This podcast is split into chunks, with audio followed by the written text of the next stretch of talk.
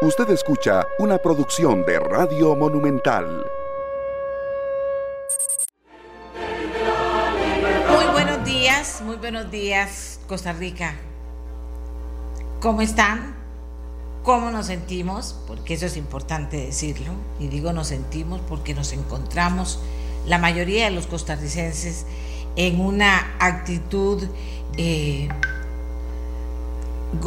nos encontramos golpeados esta mañana, golpeados, golpeadísimos, por la salida que encontró el gobierno de proponer al Fondo Monetario Internacional una solución para que nos presten plata, que además esto del Fondo Monetario es solo un préstamo. Tampoco crean que es con eso resolvemos toda la situación. Bueno, pero decía que golpeados. Eh, y, qué podemos hacer? Bueno, conversar sobre el tema. Mientras que la pandemia también nos golpea.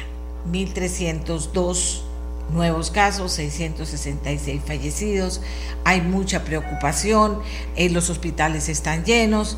Bueno, tenemos que lidiar con eso. ¿Y cómo lidiamos con eso? Sin duda alguna, con la aplicación de todas las medidas sanitarias que nos van a permitir eh, salir adelante. Uno dice, y lo dice de verdad como comunicadora con profundo dolor, ¿por qué es que si tanto se le dice a la gente, la gente no lo hace? ¿Por qué? ¿Por qué? Y le mandan fotos a uno de un lado, del otro, del otro, no lo hacen. ¿Por qué? Es interesante, ¿verdad? A ver qué, en qué situación se encuentra para no poder respetarlo. Pero eso también está trayendo problemas graves y serios en algunas localidades. Fíjense que en un momento nuestras playas estaban limpias de, prácticamente de COVID y algunas limpias, limpias y otras, bueno, con algunos que otros casos. Hoy el COVID está saliendo de ahí. Se va a venir para acá porque también hay muchísima gente que está hasta viviendo en las playas mientras tanto eh, y teletrabajando desde las playas también. Bueno, pues entonces el tema no está para nada resuelto porque hay una población que cree que es inmune, hay una, una población que tiene esa forma de ser de la gente eh, que, que, digo yo, ignorante en el mejor sentido de la palabra, porque si usted tiene conocimiento y sabe lo que tiene que hacer y no lo hace, entonces dice uno, pero ¿por qué, no lo ¿por qué es que no lo hace? ¿Por qué no se cuida? ¿Por qué cree que no le va a pasar nada? En última instancia, óigame, a usted le puede pegar el COVID y a usted no se le puede desarrollar mortalmente, pero usted puede contaminar, como ha pasado, a contaminar a un montón de personas. Con eso, por favor, señores, tenemos que vivir. El tema del COVID no ha pasado todavía, ni mucho menos y tenemos que convivir, como digo yo. Usted puede hacer cosas que usted quiere hacer, pero usted no puede, si es ciudadana o ciudadano de riesgo, puede arriesgarse, porque ahí tenemos ahora sí problemas muy serios, de verdad. Bueno, y mientras tanto, el sospechoso de abusos sexuales contra una mujer en Cartago, vea usted la historia, estuvo preso en la cárcel por violador. Y es que usted vio qué situación más desagradable. Otra situación absolutamente desagradable y no escucho una explicación. Es que cómo es posible que una patrulla viniera a esa velocidad para mandar a la muerte a siete personas de un tiro, como dice la gente. ¿Qué pasó ahí? No vamos a tener una explicación técnica de eso. ¿Qué fue lo que pasó?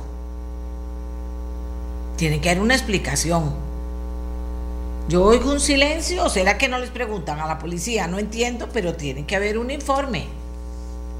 Que es que iban a atender no sé qué, yo, por Dios, que aquí no tenga la patrulla que venir a, atender nada por donde yo salga, donde camine mi familia, porque entonces con esa excusa me los van a matar en la calle. Es que entendeme vos eso. Eso es una tragedia. Y nuestras condolencias, no solo a la familia, a, la, a los familiares de estas personas, sino a la comunidad que está consternada con este hecho, ¿verdad? Y eso también es importante decirlo. Diputados mantienen a Catalina eh, Crespo como defensora de los habitantes. Me parece muy bien, debo decirlo ahora. No quise meterme en esta discusión, pero sí me pareció que lo que estaba pasando. Ah, muy bien. Eh, eh, ya vamos. Con lo que lo que estaba pasando con, con la forma. Ni siquiera voy a defender a doña Catalina Crespo como tal ni a la defensora como tal. La forma en que esto se quiso manejar, señores del PAC. Y estando de por medio, y al final ella dijo una frase ayer muy interesante, que el tema era finalmente que ella hubiera denunciado lo de la UPAT. No nos olvidemos de la UPAT. Aquí no hay que olvidar muchas cosas, Costa Rica. ¿Verdad? Bueno, vamos a ver. ¿Qué otra cosa tenemos para hoy?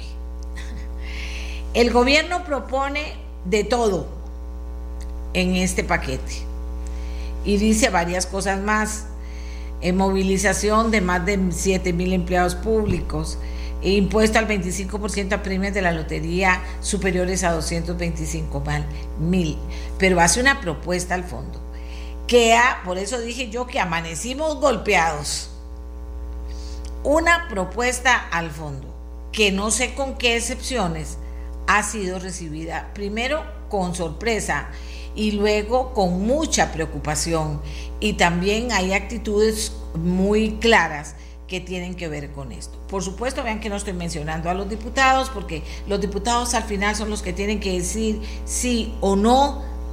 Primero vamos a ver cómo justifican, porque ya tanto don Elian Villegas como el presidente del Banco Central tienen eh, claro cuál es la posición y cuáles son las reacciones más importantes que se han dado. ¿De acuerdo?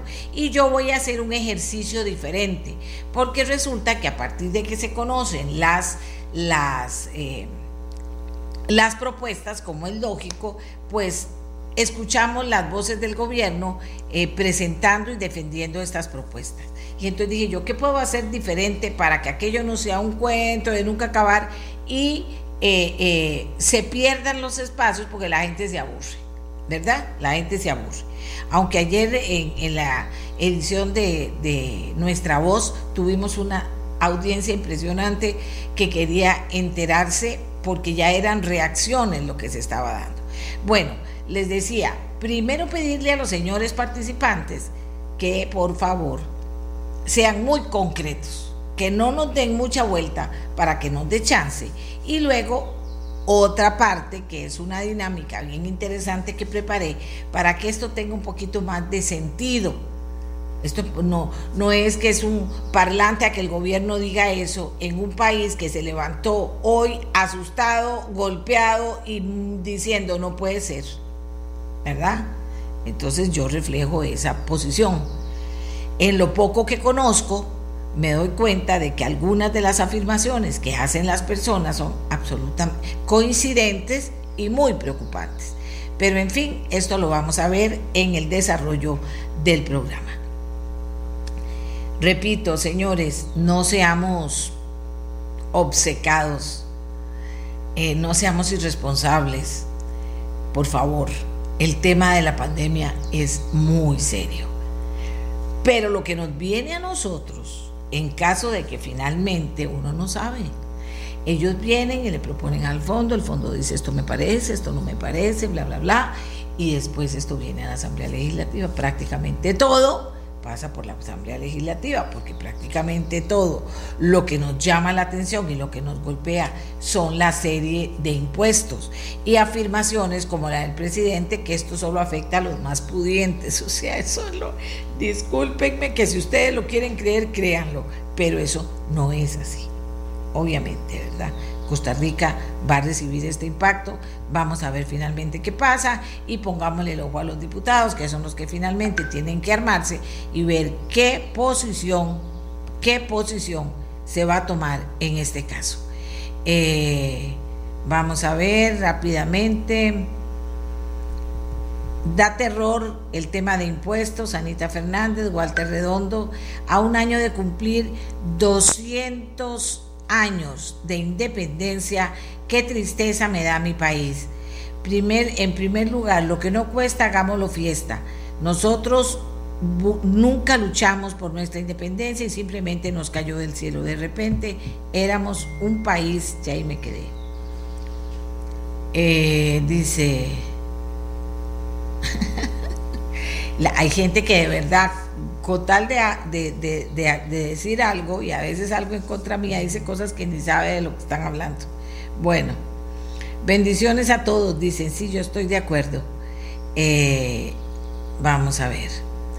El préstamo del Fondo Monetario Internacional será para que el próximo gobierno tenga recursos para salir adelante, según el ministro de Hacienda. Bueno, para poder conversar sobre este tema, eh, creo yo vamos a hacer nuestra primera pausa.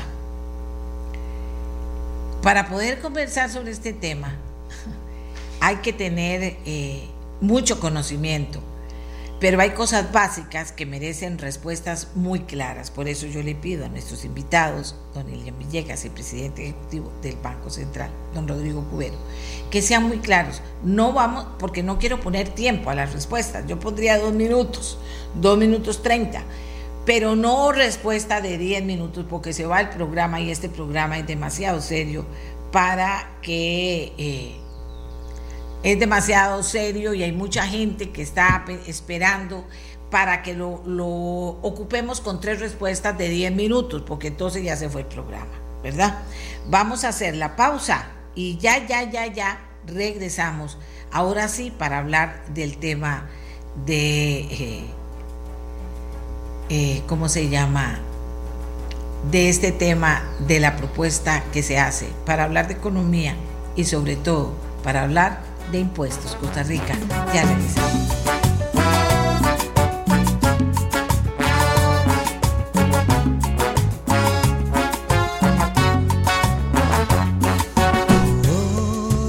es fuerza que cambia el latido de un corazón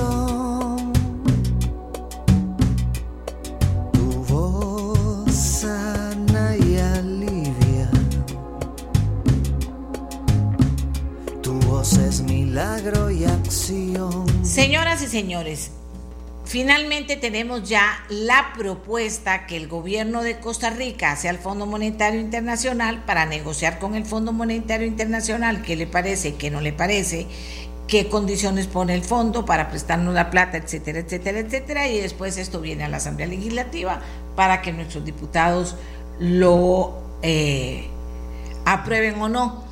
Eh, se ha dicho insistentemente, no, si el gobierno ya esto todo lo tiene arreglado con los diputados.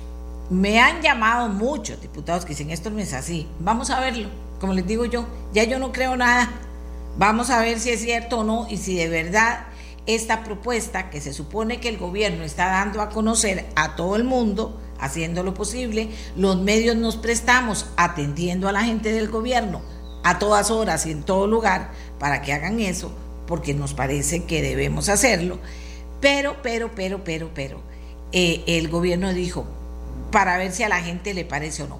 Podemos incidir los costarricenses que se cambie algo de lo que dice a eso o no, es parte de lo que vamos a hablar hoy, pero resulta que tenemos eh, también como, como nosotros por un lado y el gobierno por el otro, los medios de comunicación y el gobierno, los comunicadores de esta, de esta propuesta, tenemos un reto, que la gente no se aburra y a los tres minutos cambie el coche y diga, ay no, ahí vienen con lo mismo y ya no voy a ver esto, que ya lo he visto y lo he oído y todo eso. Tenemos ese reto. Yo traté de hacer una dinámica diferente, pero aún así tengo que pedirles a los señores que participan, que es don Elian Villegas, ministro de Hacienda, quien estaremos viendo en todos los medios todos los días por mucho rato, tiene un reto él, tiene un reto Rodrigo Cubero, presidente del Banco Central, de ser muy ágiles, porque si comenzamos con, un, con una respuesta de 10 minutos, la gente se aburre, la gente no lo ve y los mismos medios van a decir, ah, no, aquí tengo que ver qué hago,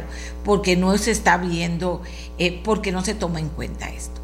Y entonces quiero hacerlo bastante rápido para que, eh, porque tengo una segunda parte de dinámica, de una dinámica en la segunda parte que puede resultar la más interesante de todas. De una vez lo digo. Comienzo con don Elian, eh, con don Elian Villegas. Comienzo con don Elian Villegas, porque la gente se ha ido preocupando, preocupando, preocupando en las últimas horas de una manera más allá de lo normal, porque el costarricense la verdad es que el primer rato se preocupa y ya después no tanto. Eh, don, don Elian, comienzo con don Elian, que está vía Zoom, y después está don Rodrigo Cubero, que me dicen que el señor no puede hacerlos eh, con la plataforma Zoom, no con el teléfono. Don Elian, ¿quiénes elaboraron esta vea que todas son preguntas fáciles, de, rápida respuesta. ¿Quiénes elaboraron esta propuesta al Fondo Monetario Internacional? ¿Quiénes? ¿Cuántas personas elaboraron esta propuesta? Muy buenos días, doña Amelia. Eh, esta propuesta fue elaborada principalmente por eh, lo que es eh, el equipo económico, doña Pilar, don Rodrigo nos dio sus consejos eh, y también, por supuesto, toda la gente que está detrás nuestro en la parte técnica. Puedo decirle que ahí está don Carlos Vargas, don Francisco Fonseca, doña Alejandra Hernández, don Isa Castro, que está Ivania, eh, todos los equipos técnicos que están tanto en el ministerio como eh, la gente del Banco Central, la gente del Ministerio de Planificación. Es una propuesta que se ha trabajado ya durante un buen rato y que además se alimentó también de las propuestas que nos llegaron en el proceso de diálogo y escucha, eh, que fueron bastantes y que a las cuales hubo que hacerles un trabajo técnico. ¿Cuáles son los tres pilares fundamentales por los que usted, eh, en los que ustedes basaron esta propuesta? Todas son de preguntas rápidas para que la gente lo entienda. ¿Cuáles son esos criterios? Eh, los tres pilares fundamentales es el equilibrio, tiene que haber un equilibrio en la propuesta, tienen que haber medidas temporales y tienen que haber medidas permanentes y tiene que afectarse lo menos posible a las clases eh, sociales que han sido más dañadas por la pandemia. Vamos a ver, ¿y ustedes consideran que, eh, que finalmente cuando tienen la propuesta y la leen y dicen, bueno, esto afecta a las clases más pudientes del país y, y, entonces estamos bien porque va a afectar menos a las que no solo son y, ya está, eso es todo, don Elian? No, no es tan fácil, doña Amelia, ojalá y fuera así este, también hay que buscar un equilibrio político, hay que buscar viabilidad política eh, y hay que buscar que los números den, porque uno podría pensar en cosas muy sencillas eh, que no tienen viabilidad política. Usted podría decir, eh, por, por, darle un ejemplo, bueno, lo que hay que hacer es recordar en gasto, ¿ok? para no generar ningún conflicto, vamos a cortar un 20% del presupuesto, que es el 20% destinado a intereses, y lo hacemos y entonces resulta que eso tiene consecuencias y la consecuencia básicamente es que se nos dispara el tipo de interés al que podemos captar y nadie nos va a prestar dinero y entonces quebramos el Estado.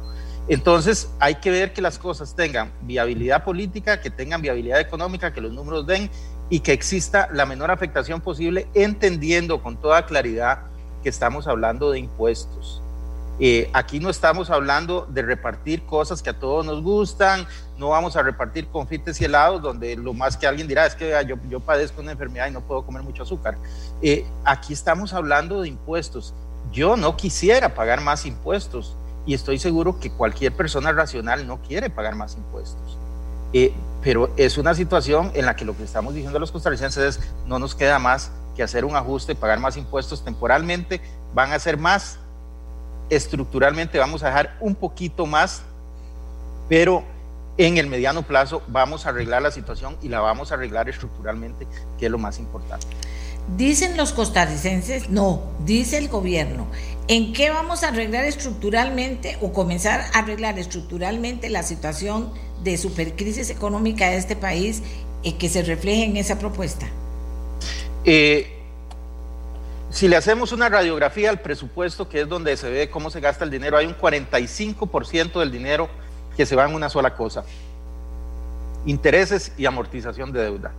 Nosotros estamos enfocándonos, estamos tocando otras áreas que inciden sobre esto finalmente, pero en este momento tenemos que enfocarnos ahí, tenemos que cambiar esa trayectoria de la deuda para poder hacer que el dinero se utilice en lo que la gente realmente ocupa y que eso nos permita hacer las transformaciones que el país requiere.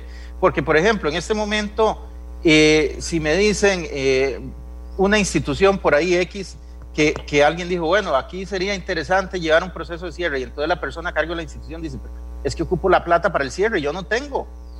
Es decir, yo no tengo ni siquiera la plata para pagar la liquidación de mis funcionarios. Entonces, esa ese es un, poco la situación que vivimos en el Estado costarricense. Y, ¿Y por qué es eso? Porque en parte estamos gastando una cantidad enorme de nuestro presupuesto.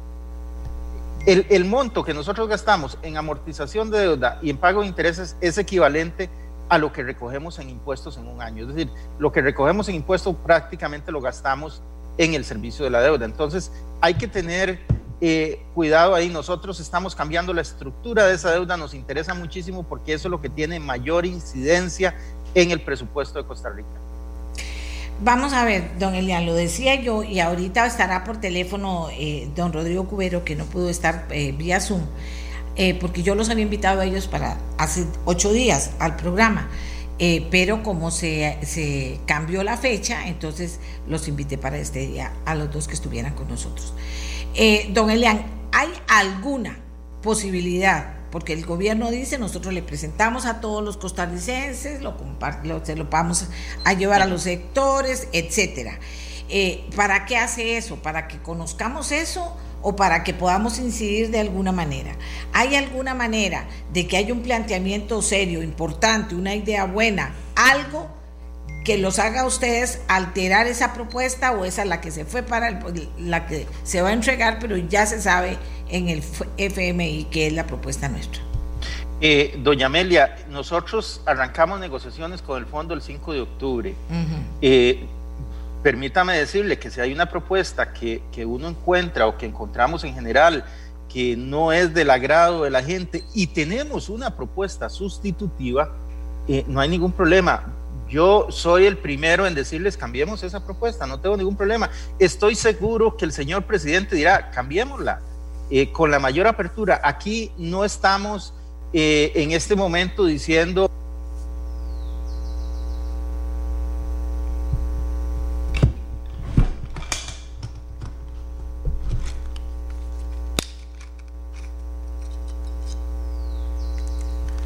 ¿Aló? ¿Me escucha, don Elian? A ver, ¿qué pasó? Miguel, ¿me está escuchando, don Elian? Porque yo no, yo perdí el audio aquí. Vamos a ver, don Elian, ¿usted me está escuchando? Ay, Dios mío. Bueno, vamos a ver. No, aquí me parece que don Elian no. ¿Aló? ¿Aló, Miguel? Ahí me oye, doña Amelia. Ahora sí lo oigo. Ok, perfecto, muchas gracias. A ver, dentro del ejercicio que podemos hacer, don Elian, eh, le, le, pediría yo el favor de que, por ejemplo, me diga cinco medidas que ustedes consideran en ese camino en el que usted me ha hablado, cinco medidas que ustedes consideran afectan a los más pudientes. No sé qué son los más pudientes en este momento, pero que afectan a los más pudientes cinco medidas y que no afectarán a los costarricenses en esto que usted dice claramente, impuestos. doña Amelia, yo, yo, yo no, no, entraría en, un esquema de decir eh, con estas vamos a afectar más a este lado y más al otro. Permítame más bien decirle qué estamos haciendo para no afectar eh, a, la, amplia base de costarricenses. No estamos tocando el IVA eh, nosotros podríamos tomar aquí un camino fácil y decir, eh, vamos a subir el IVA tanto. Y bueno, ya es una negociación con el fondo y tenemos al fondo detrás y el fondo dice que hay que subir el IVA. Pero precisamente una de las cosas que estamos haciendo aquí es tratando de rescatar eso y no afectar el tema del IVA. En segundo lugar, el impuesto a las transacciones financieras. Eh, el impuesto a las transacciones financieras afecta a quienes hacen más transacciones financieras por montos más grandes. Es decir, una persona eh, que recibe un millón de colones de salario y que lo que hace es pagar desde ahí el agua, la luz, eh, los distintos pagos que tiene que hacer, el pago de la casa, etcétera, lo que va a pagar en ese impuesto son 3 mil colones. Si, si y al final, al, final del mes lo que está pagando son 3 mil colones por un millón de colones. Ahora, alguien que mueve 10 eh, millones de dólares al mes porque hace distintos negocios para un lado, para el otro, eh, esa persona tiene que pagar mucho más, ¿verdad? Esa persona va a tener que pagar eh, probablemente 30 mil dólares al mes. Estamos hablando de una sobretasa de impuestos sobre la renta. La sobretasa de impuestos sobre la renta el 77% de los costarricenses no tienen, que, no tienen que, preocuparse de ese impuesto, porque están por debajo de 840 mil colones. Eh, ahora, como sociedad, tenemos que buscar que la gente tenga mejores salarios, que gane más de 840 mil colones, estamos absolutamente de acuerdo, pero es una base exenta alta y entonces no tienen que pagar renta, no van a tener que preocuparse por pagar la sobretasa de renta. Eh, entonces, Así es como hemos pensado eh, acá este, este tipo de impuestos, que se afecte menos a eh, las clases que en este momento están más, más desfavorecidas. Eso lo hemos tenido muy, muy en mente nosotros y por eso a quien gana entre 840 y 1.200.000, lo que le estamos incluyendo es una afectación de un 2,5% más en ese, en ese rango. Pero a quien gana más de 4 millones de colones, en el rango de ahí para arriba le estamos haciendo una afectación de un 10% más.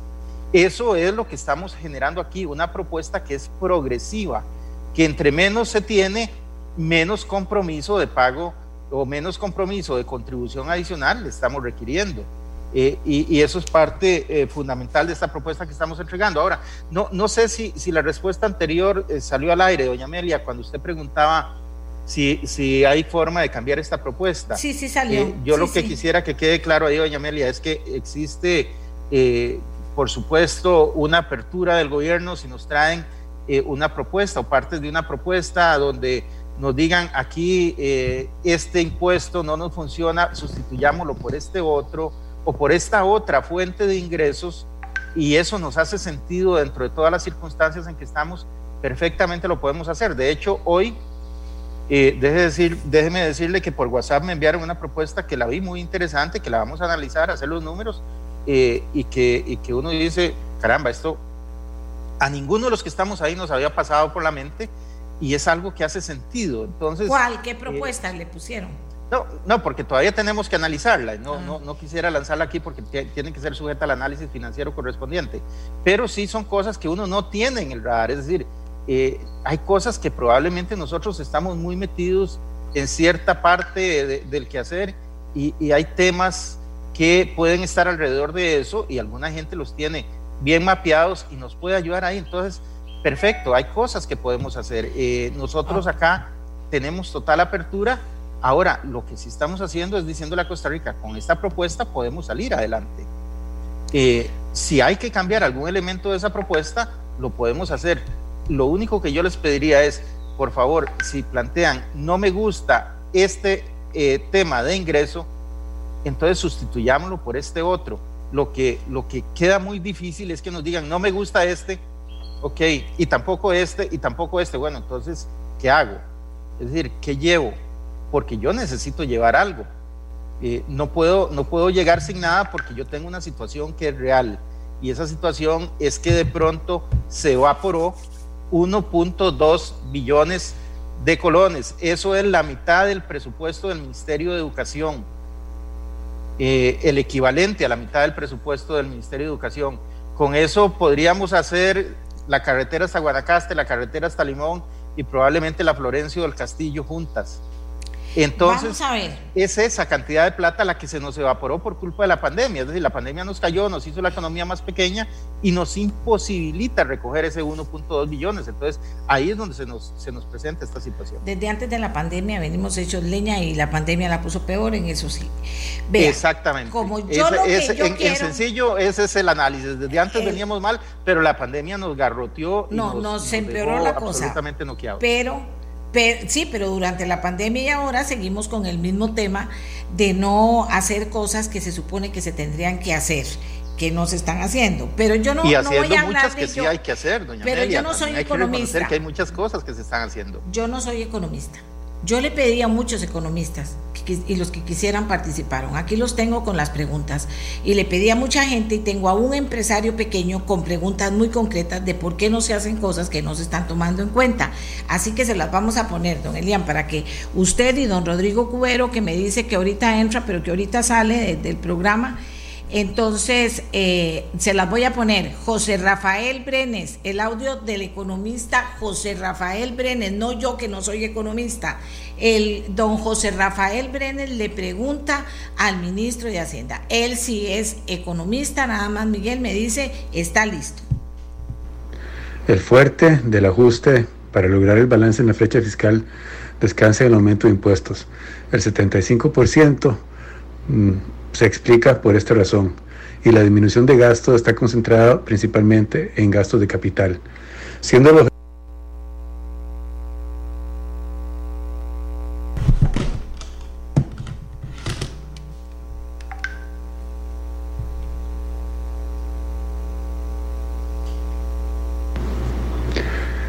José Rafael Brenes, economista. El fuerte del ajuste para lograr el balance en la flecha fiscal descansa en el aumento de impuestos. El 75% mm, se explica por esta razón y la disminución de gastos está concentrada principalmente en gastos de capital. Siendo el objetivo planteado crecimiento, empleo y bienestar, mm, es posible considerar ajustes adicionales en el gasto público para que el ajuste sea más balanceado. Pues eh, tal como está planteado, la estrategia es la preservación del crecimiento en el sector público. ¿Qué alternativas adicionales pueden considerarse para que no todo dependa del aumento de impuestos con el efecto negativo sobre el crecimiento que esto puede tener?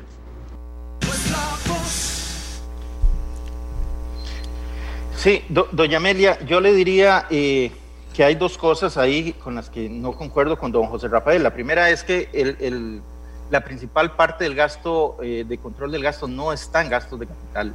Eh, se ha venido haciendo un esfuerzo importante en nominalización de incentivos, eh, no incremento de salarios mientras la deuda esté por encima del 60%, se está solicitando la eliminación de anualidades por cuatro años, estamos con una ley de empleo público que busca eh, llevar todos los trabajadores del sector público hacia un salario integral y establecer categorías que nos permitan que no existan esas diferencias odiosas entre dos personas que están ejecutando la misma labor.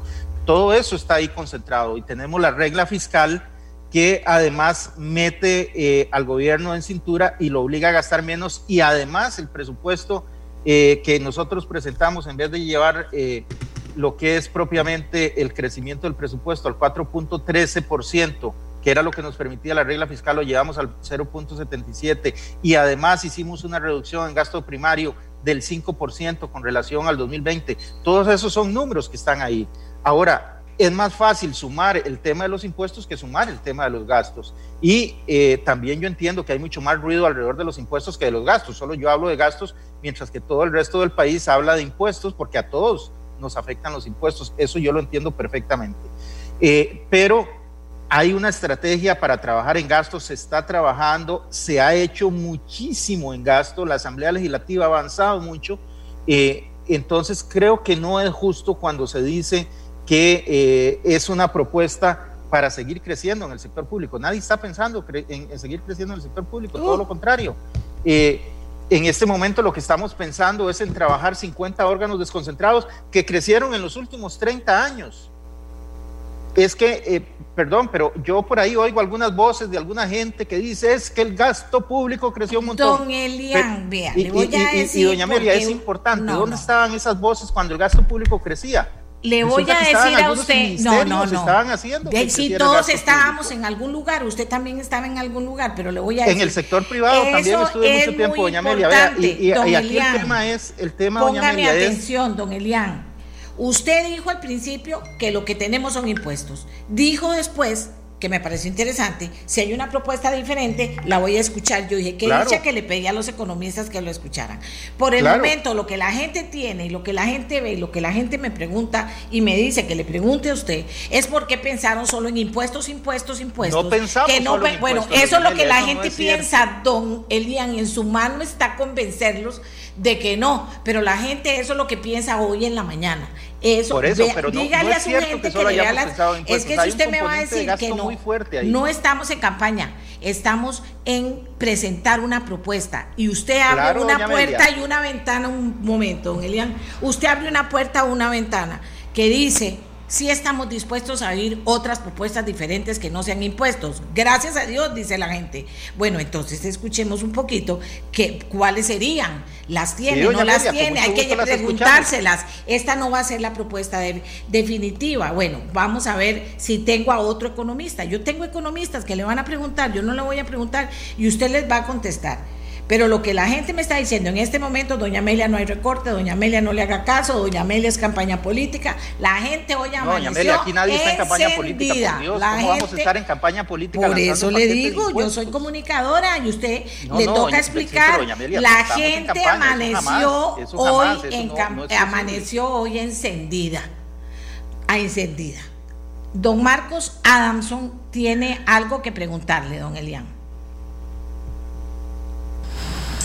Buenos días, don Elian. Mi nombre es Marcos Adamson, soy economista, especialista internacional para organismos como el CEPAL, Banco Interamericano de Desarrollo y otros, profesor universitario y además este, colaboro con el sector empresarial asesorándolos.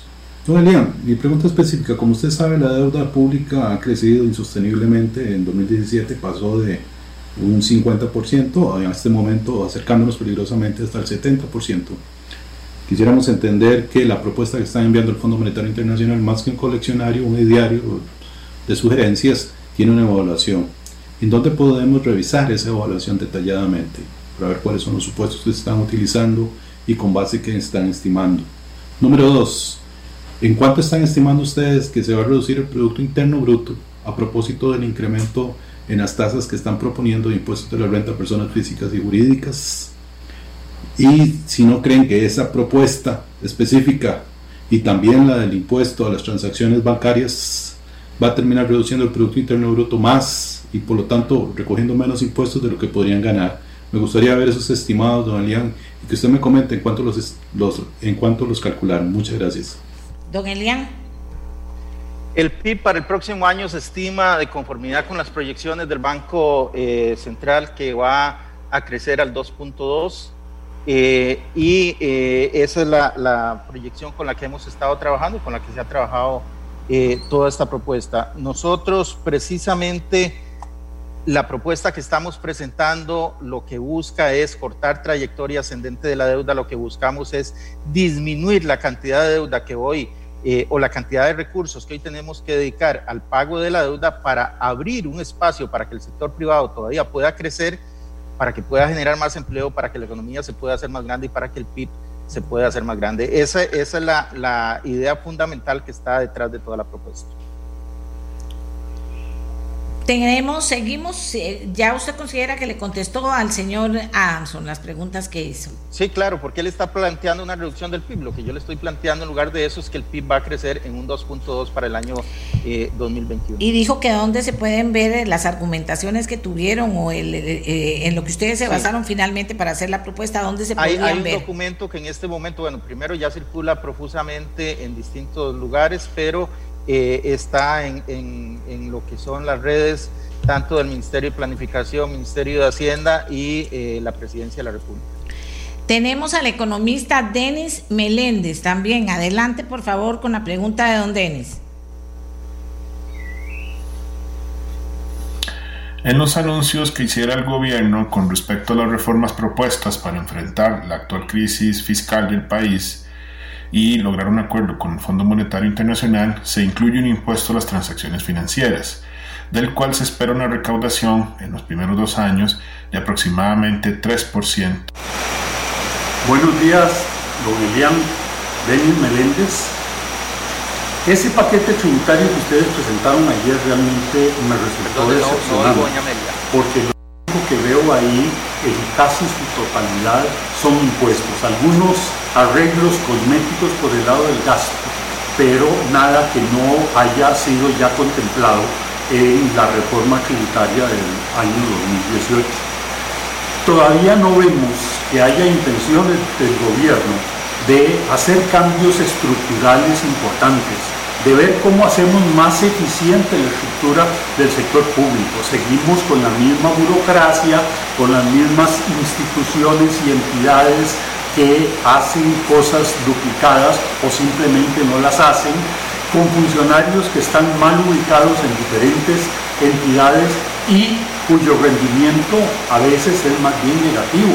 ¿Por qué es que el Estado, encabezado por ustedes, no hacen algo para la historia de este país, para cambiar el modelo que tenemos desde hace más de 50 años y plantean una verdadera reforma estructural. No importa que sea apenas el comienzo, pero que se vea que está bien diseñado y bien pensado para que el gobierno pueda lograr un grado de eficiencia suficiente. Ahí le dejo esa pregunta. Ahí le dejo esa pregunta, don Elian. Espero que la haya podido escuchar. Apenas le oí, pero le entiendo que eh, básicamente eh, lo que está solicitando es un cambio estructural y una reforma estructural del Estado. ¿Alguna? Bueno, alguna reforma estructural. Eh, la primera, imagínense que nosotros nos estamos metiendo con 50, estamos hablando de que hay alrededor de 330 órganos en el Estado, nos estamos metiendo con 50 en todo lo que tiene que ver con los órganos desconcentrados. Es un avance y es un avance importante. Eh, ahora, hay que entender también el momento. En este momento eh, será el, el, momento idóneo y el otro día precisamente don Jorge Vargas eh, escribía en La Nación un artículo donde decía la importancia de separar esa discusión del momento eh, en el que nos encontramos. Y es la opinión de don Jorge, así como habrán otras opiniones en contrario. Pero aquí yo creo que nosotros le, estamos entrando una parte importante de eso, le estamos entrando a todo el tema del empleo público. Es que, es que hay que ver que la ley de empleo público lo que hace es cambiar todo el sistema de empleo público.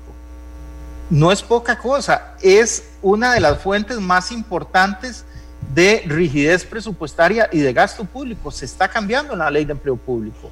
Se está solicitando el tema de las anualidades, se hizo la nominalización de incentivos. Hay un montón de cosas que se han venido haciendo a lo largo de los últimos meses. Entonces, eh, ahí es donde precisamente eh, se viene el tema, doña Amelia, que creo que hay que reconocer ese esfuerzo, porque ha sido un esfuerzo importante. Eh, ahora, yo entiendo, hay alguna gente, dependiendo que lo que va a plantear es cierren cinco, diez instituciones. Mi tema es, en el momento actual, con el desempleo que tenemos, ¿será el momento idóneo para hacer eso?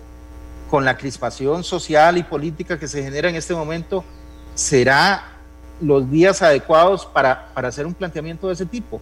No sé, creo que vale la pena también ahí no solo hacer el análisis económico, sino también, doña Amelia, hacer el análisis con los profesionales de la ciencia política y de la sociología para ver si esos son eh, los temas adecuados de manejar en el contexto histórico en que nos encontramos. Vamos a ver, Aquí tengo también a Fernando Rodríguez. Fernando Rodríguez, economista, eh, por favor, ojalá tengamos bien el audio para que don Elian lo pueda escuchar. Adelante.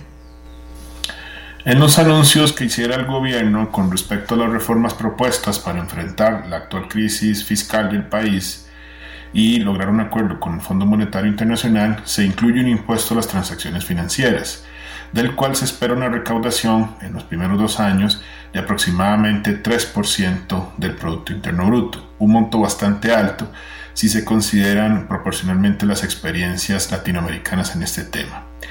Precisamente tomando en cuenta esas experiencias, en otros países la recaudación esperada se erosiona después del primer año en, en, función de que la gente encuentra la forma de dejar de pagar este impuesto o del todo evadirlo. Tomando esto en consideración, ¿Qué haría el gobierno en caso de que la recaudación disminuya? ¿Qué acciones se van a tomar? O inclusive, ¿qué va a pasar si la recaudación esperada no logra ser lo que se ha señalado eh, por parte del gobierno o se incorporan en el proceso de aprobación legislativa exoneraciones que vayan a disminuir su base imponible?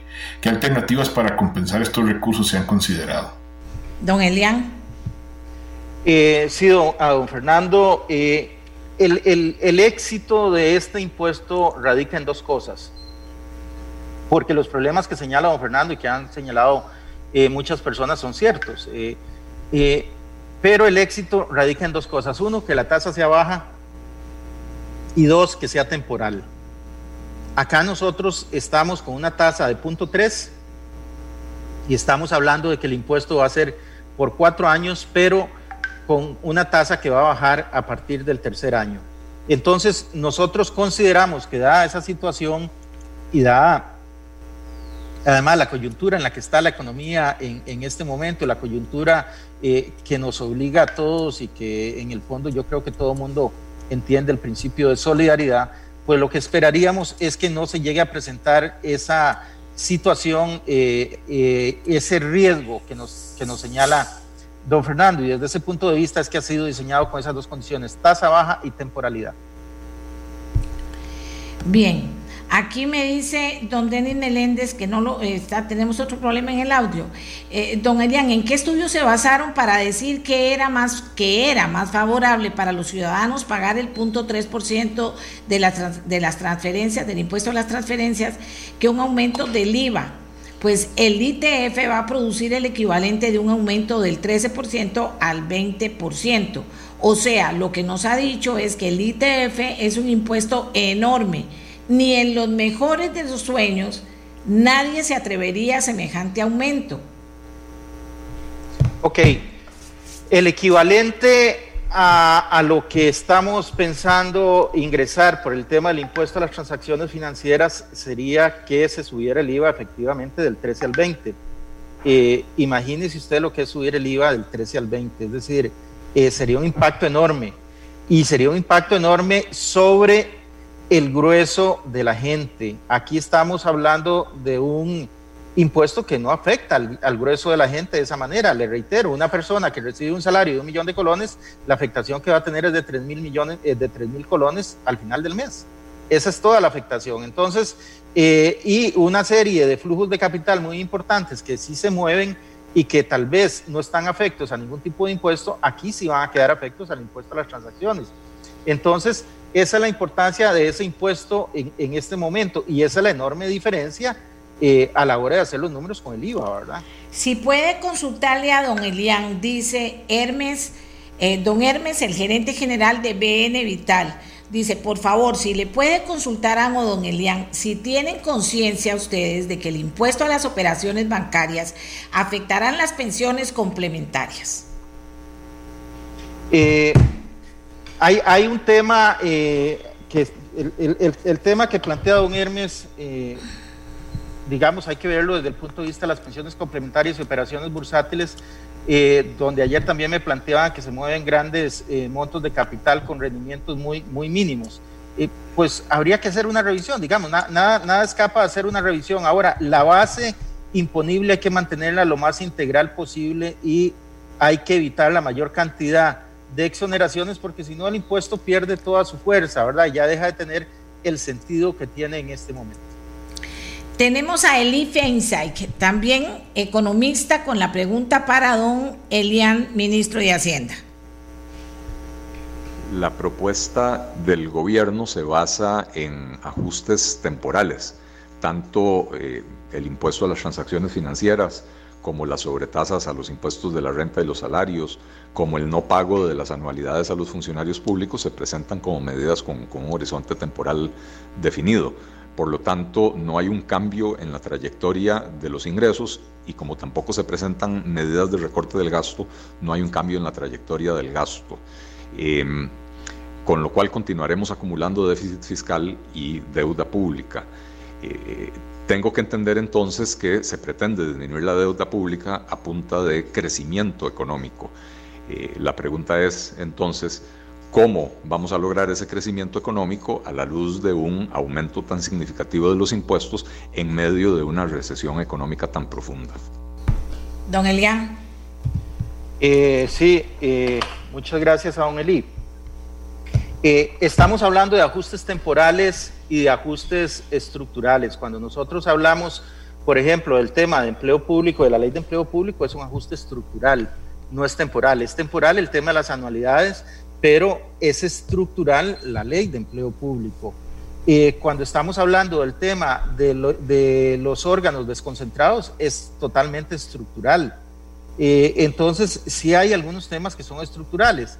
Eh, cuando se aprobó la regla fiscal es un tema absolutamente estructural que sigue adelante, que se fortalece, ¿verdad? Entonces, creo que sí hay algunos temas estructurales y en este momento, además, recordemos que hubo una reforma que apenas se está echando a andar, que fue la reforma precisamente del IVA, la reforma del IVA que precisamente dentro de 10 días más o menos vamos a arrancar con el IVA a las plataformas digitales, eh, es una reforma fuerte que nos permite no solo recoger más impuesto en IVA, sino que además nos permite, junto con factura electrónica, disminuir la evasión tanto en IVA como en renta. Entonces, desde ese punto de vista, la fortaleza que tenemos ahí es bastante importante y lograr nosotros disminuir la deuda es parte del camino hacia la reactivación económica y hacia el crecimiento. Y un tema adicional que tal vez, eh, desgraciadamente, por venir dentro de todo este tema de impuestos, pues lo hemos dejado un poco de lado. El incentivo que estamos generando para el empleo. Estamos hablando de que el Estado se haría cargo de un 5% de la planilla del sector privado estamos ahí diciendo el Estado va a pagar el 5% que va para asignaciones familiares durante estos cuatro años. ¿Con qué finalidad? Con la finalidad de que el empleo sea más barato, de que sea más barato formalizarse, llevar adelante eh, estas acciones que tienen que llevar los empresarios de contratar más gente para que precisamente la economía crezca, para que las personas contratadas tengan todas las garantías. Eh, y ahí hay un esfuerzo importantísimo que, que, el, el, gobierno está diciendo, el Estado debe llevarlo adelante. ¿Por qué? Porque eh, precisamente cuando hablamos de temas de reactivación, una de las cosas que nos dicen es que contratar personas en Costa Rica es muy caro y sale muy caro, entre otras cosas, por las cargas sociales. Aquí estamos dándole un empujón a ese tema. El Estado dice, me hago cargo del 5% del impuesto sobre la planilla para el tema de asignaciones familiares. No es un tema menor. Estamos hablando de más de 300 mil millones de colones al año y lo que busca es eso, generación de empleo para eh, apoyar el tema de la reactivación económica. Bien, estos son los economistas, pero también ustedes, amigos y amigas que me han escrito, me han mandado mensajes, tienen lugar aquí y que don Elian los atienda con la misma eh, claridad con que ha atendido a los economistas. Tengo a don Cristian Fayron. Buenas tardes, doña Amelia. Muchas gracias por tomarme en cuenta, por escuchar y leer los comentarios y mensajes que le envío. Eh, tengo 45 años, tengo una familia con dos adolescentes. Eh, profesionalmente soy administrador de empresas. Tenemos una empresa familiar, supermercados, eh, el negocio se llama Luperón, en Playas del Coco, Guanacaste. Hemos estado sufriendo durante 2006 desde la crisis inmobiliaria y la competencia cada año y la competencia cada vez más fuerte, cadenas. Entonces, por un lado, la falta de, mejores controles de la competencia o promoción de la competencia con la Coprocom eh, nos afecta a los independientes o a los pequeños. Y como le he mencionado también, ahora la creciente informalidad y negocios como el negocio clandestino que se está dando. Y entonces mi pregunta al señor ministro de Hacienda, que él habla de una consolidación fiscal o que el acuerdo con el FMI va a servir como una consolidación fiscal, que lo veo en la página de ameliarrueda.com. Mi pregunta es, ¿por qué razón el Ministerio de Hacienda sigue atornillando o cobrando más impuestos a los que ya pagamos y no se ha dedicado, no se ha abocado a buscar a los informales? A los que pudiendo pagar no lo están haciendo. y esa sería la, principal pregunta que le haría yo a él. Muchas, gracias, don Cristian Farro. Me parece que es clarísima, don, don, don Cristian. Adelante, don Elian. Eh, sí, muchas gracias a don Cristian, por supuesto, Luferón en Playa del Coco. eh, cuando estaba más joven y, eh, pasaba por allá y siempre recuerdo el supermercado.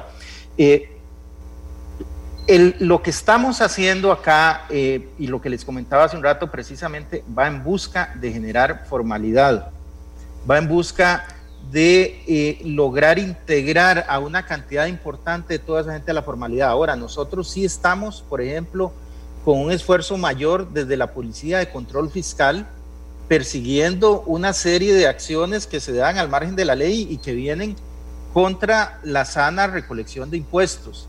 Y eso sí lo estamos haciendo y con mucho más fuerza en los últimos meses. Eh, entonces ahí tenemos un esfuerzo y tenemos esfuerzos importantes de fiscalización que también se han acrecentado por parte de la Dirección General de Tributación. Ahora, también entendemos una situación que se presenta en estos momentos y es que precisamente a raíz de la crisis es con un 24% de desempleo que esperamos que ya se esté reduciendo un poquito a raíz de la apertura, pero es, esto ha generado una mayor informalidad, desgraciadamente ha generado una mayor informalidad. Y nosotros como Estado tenemos que hacer un esfuerzo, y ahí le doy toda la razón a don Cristian, para tratar de llevar hacia la formalidad a la mayor cantidad de gente posible porque eso nos ayuda a todos como sociedad y ayuda a una competencia más justa que al fin y al cabo creo que lo que don Cristian está eh, señalando en el sentido de yo cumplo con mis obligaciones, quiero que todos los demás cerca mío las cumplan para que todos nos movamos en la misma cancha. Creo que en eso eh, le doy toda la razón a don Cristian y probablemente eh, todavía merezca la pena socar un poquito más los tornillos para hacer un esfuerzo mayor y eh, poder fiscalizar más eh, eh, algunos niveles de informalidad que sobre todo terminan afectando una competencia justa en el área comercial. Dice este señor Alvarado, definitivamente vive en otro planeta, don Elian. La cantidad de transacciones que se hacen hoy en día no son uno ni dos, en mi caso son decenas al mes. No son tres mil colones lo que esto me va a afectar, es muchísimo más. Además de eso, el golpe en el aumento de la renta es excesivo. Solo en la cabeza de ellos esta medida no va a golpear. En mi caso sacaría todo el salario en efectivo y le pongo fin a los pagos electrónicos o lo pensaron para variar lo de las pensiones complementarias y sí lo eh, eh, las pensiones complementarias. Esto queda ahí. ¿Qué le contestamos, don Elian?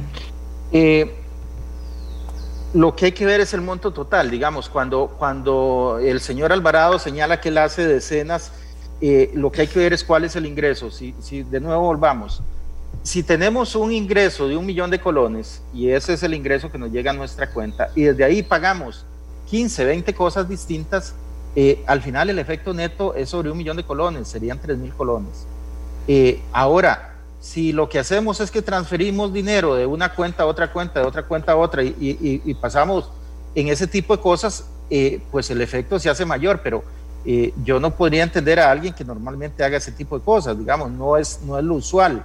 Lo usual es que usted recibe el dinero y desde ahí realiza los pagos que tiene que realizar y en la medida de lo posible ahorra un poquito. Pero eh, desde ese punto de vista no importa la cantidad de pagos que haga, eh, a diferencia de lo que ocurre en algunos sistemas donde le cobran por eh, transacción, este es un cobro porcentual. Entonces, si usted recibe un millón de colones y lo destina a hacer 100 pagos, no importa, porque al final el costo es el mismo, serían los 3 mil colones. Y en cuanto eh, a que la renta es excesiva, la renta es cierto, es excesiva para los que ganan más de 4 millones de colones.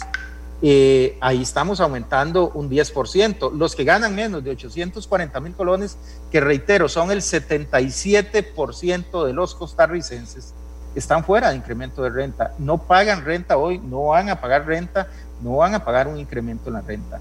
Y entre 840 y 1.233.000, el incremento que estamos haciendo es de un 2,5%.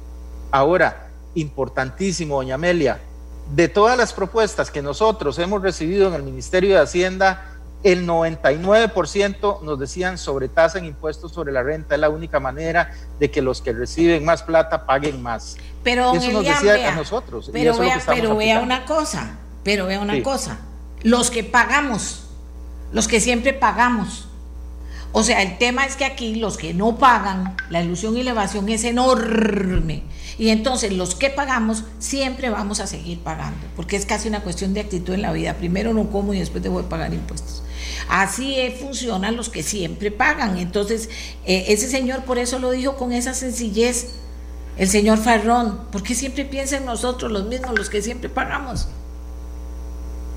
Doña Amelia, viera que sí estamos pensando en ilusión y evasión y sí hemos trabajado mm, fuertemente en eso. Y estamos trabajando fuertemente en contrabando y estamos enfocados en sistemas de inspección no intrusiva precisamente para disminuir el contrabando. Eh, todo eso se está haciendo, se trabaja en la parte de inteligencia tributaria, en la parte de inteligencia aduanera. Eh, lo que pasa es que excepto por los esfuerzos de la policía fiscal, que son más visibles, porque es de tener un furgón que trae cigarrillos contrabandeados o que trae licor contrabandeado, esto otro no se ve. Cuando yo le digo a usted que, es trabajar en inteligencia tributaria, eh, la mayoría de la gente no nos va a entender eso porque no tiene un, no tiene un, correlativo donde yo pueda poner la foto de decir, eh, a partir de aquí se hizo A, B y C. Eh, eso lo que hace es mejorarnos los sistemas, lo que hace precisamente es disminuir la evasión, la ilusión. Eh, cuando nosotros trabajamos en análisis de datos, lo que hacemos es ver cuáles son las transacciones que se están realizando con facturas electrónicas y a partir de eso tomar algunas decisiones sobre fiscalización. Y eso nos ayuda a disminuir la evasión y a disminuir eh, esquemas que pueden ser elusivos. Hemos trabajado con OSD precisamente para disminuir temas que tienen que ver con elusión. Entonces, ese trabajo sí se ha venido haciendo y sí se ha venido haciendo de forma fuerte. La ley de empleo, dice Jonathan Prendas, eh, diputado, la ley de empleo público presentada por el gobierno tiene al menos cinco inconstitucionalidades y muchas otras cosas por arreglar. Así no se puede votar. Y le digo yo que estoy en esa comisión. Se intentará arreglar, pero en dos semanas tenemos que votar, votarla ya en comisión, dice don Jonathan. Eh, o sea que usted está, digamos, para decirlo de otra forma, usted está diciendo, ah, no, si ya estamos teniendo lo de la ley de empleo público, eso no es una realidad todavía, no se puede contar con eso a la hora de responder qué se va a hacer o qué se está haciendo. Doña Amelia, sí podemos contar, por, por supuesto que estamos con una ley de empleo público, con un proyecto de ley de empleo público ah, que ha venido trabajando la Asamblea Legislativa desde hace rato y el Poder Ejecutivo. Es parte del esfuerzo que se hace y sí, efectivamente sé que van a trabajar en una especie de subcomisión para tratar de generar un texto sustitutivo que ojalá supere no solo eh, cualquier posible tema de inconstitucionalidad, sino que eh, logre un consenso amplio y que nos permita esa reforma estructural del empleo público. Lo que pasa Doña Amelia, es que estas reformas estructurales nunca son fáciles, hay que trabajarlas bien, tienen problemas legales, hay que trabajar también con temas constitucionales claro. y temas financieros, por supuesto. ¿Y cuándo tenemos que requiere un empeño importante? Excelente, pero entonces ¿cuándo vamos a comenzar a nosotros a pagar los impuestos? Después de que ustedes resuelvan todo eso y hagan todo eso, ¿vamos a comenzar a pagarlos cuándo? Doña Amelia, creo que, estamos confundiendo un poco las cosas. es decir, el, el, tema del Estado, nosotros podríamos decir... Eh, entonces, ¿qué hacemos con la seguridad? El Estado deja de dar seguridad, el Estado deja de dar educación, el Estado deja de dar ayuda social. Eso hay que hacerlo siempre. Y, es como todo en la vida. Eh, siempre habrá gente eh, que se salta la fila y que, que todos decimos, eh, fila, fila, pero siempre hay algunos que se colan. Eh, entonces, yo creo que no, no podemos llegar aquí a, a de alguna forma eh, poner contra la pared al Ministerio de Hacienda y decirle usted tiene que hacer esto, esto, esto y esto antes de hacer aquello. Es decir, usted tiene que, establecer la fila absolutamente rigurosa para que nadie se le cole. Cuando todos sabemos que hay alguien allá adelante y que siempre dice, ah, es que esa es familia mía, ¿verdad? Y viene y lo mete y empiezan a hablar despectivamente cuando uno se da cuenta está dentro. Lo mismo ocurre eh, en la parte de impuestos y lo mismo ocurre en la vida, doña Amelia. Y, creo que eh, decir, ok, es que esta reforma puede ir hasta que ocurra tal cosa, eh, eso no nos va a liberar de la situación en la que estamos hoy. Es decir, podemos decirlo, pues se puede condicionar, pero la economía sigue. Y entonces la economía va a hacer el ajuste que no hacemos ordenadamente. Y, y, la economía no va a esperar, la economía sencillamente lo va a hacer cuando lo tenga que hacer si nosotros no lo hacemos. Entonces, esa es la situación que nosotros tenemos aquí, por eso estamos planteando un ajuste ordenado, un ajuste que esperamos impacte lo menos posible a las clases eh, sociales más desfavorecidas. En eso es en lo que nosotros estamos pensando. Vamos a ver, don Elian, les repito, tengo mil eh, eh, preguntas. La que no sea respetuosa o la que traiga un insulto agregado, no la leo para que la gente sepa. Leonardo García, este señor no tiene idea de lo que habla.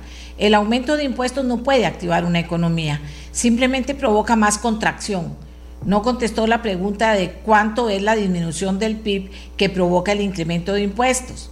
Dijo que está trabajando con la proyección del Banco Central, pero esta proyección es con los impuestos actuales más impuestos igual a contracción económica. Eh, el aumento de impuestos generalmente haría eso. En la situación en que estamos, nosotros no estamos aumentando los impuestos por aumentarlos. El aumento de impuestos que nosotros estamos realizando tiene un efecto práctico y el efecto práctico que tiene es atacar el tema de la deuda, es disminuir la cantidad de deuda que tenemos que tomar. Entonces, en vez de tomar deuda, yo tomo un ingreso fresco y eso me permite disminuir eh, la contabilidad de la deuda, me permite dejar esa plata para que los bancos se la presten a los empresarios, a los emprendedores, a las personas que necesitan capital de trabajo para generar nueva producción, nuevo empleo. Eso es lo que provoca el crecimiento de la economía y eso es lo que queremos hacer. Por eso estamos pidiendo mayores ingresos. Eh, detrás de eso es de lo que andamos, no andamos detrás de un ingreso, de un impuesto, porque lo que queremos es recogerlo para que haya menos plata en la calle. Todo lo contrario, lo que queremos es tener impuestos frescos para poder lanzar más plata a la calle, para poder dejar que los bancos, que los sujetos privados que tienen eh, una mayor cantidad de dinero puedan financiar las actividades empresariales de los costarricenses.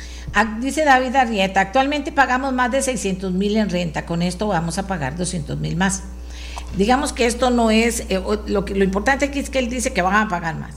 Mientras todo lo demás aumenta, la canasta básica, el dólar, etcétera. Entonces, don Elian, ¿vamos a seguir trabajando solo para pagar impuestos? Bueno, en el caso de don David, creo que dijo, bueno, es, es, un, un, caso eh, muy particular porque probablemente está dentro del 10% de las personas que más ganan en el país. Eh, y por supuesto hay una obligación de solidaridad de, él con la sociedad, porque si está pagando 600 mil colones en renta significa que su salario anda por encima de los 5 millones de colones, eh, lo cual es muy bueno. Y, es lo que los costarricenses nos han dicho, lo que nos han dicho es aquellos que ganen más tienen que pagar la factura. Entonces, cuando nos, precisamente don David nos señala eso, quiere decir que la reforma está bien estructurada, porque se hizo para que don David tenga que pagar más, porque él gana más. En la coyuntura actual, un salario de ese tipo es una gran bendición con el que, le reitero, un 90% de los costarricenses no cuentan. Dice, así es, doña Amelia, dice Ligia Villalobos. Siempre somos los mismos, pagamos y pagamos, y el resto de fiesta. El gobierno es deficiente y siempre la misma perorata de los ministros. Para el gobierno todo lo hacen bien y la realidad es otra. Es que saben que estamos, don, usted y yo. Yo tengo la, el reto de hacer las preguntas y seguiré haciéndolas que me, que la, y, oyendo a la gente. Y ustedes generar confianza con las respuestas. De ahí estamos en un reto.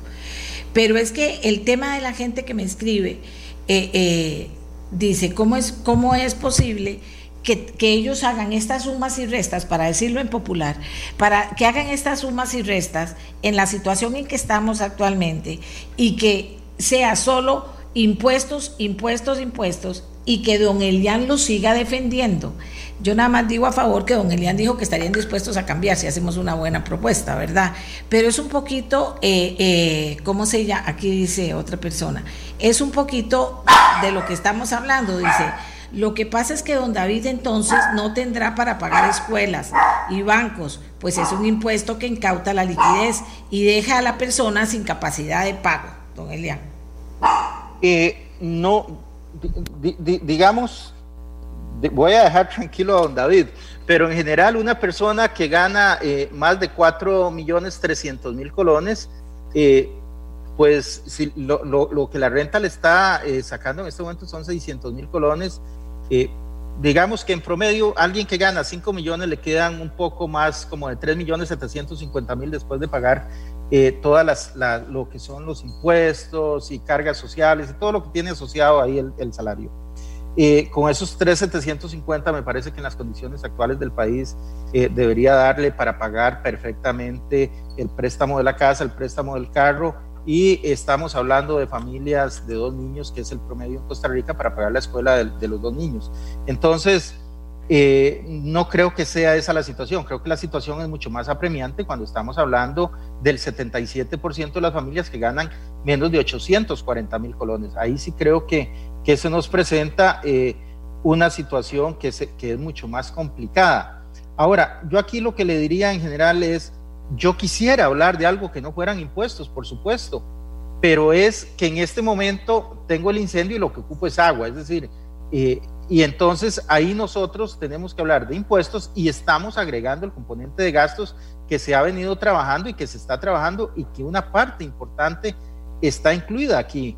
Eh, ahora, doña Amelia, yo sé que mucha gente me habla y, probablemente usted le está planteando cuando le dice el tema del gasto, eh, le hablan de reforma estructural y de reforma estructural de gasto, eh, lo que hay es otro tema, que es cierre de instituciones. De eso eso es lo que tiene mucha gente en la mente cuando hablamos de cierre de instituciones.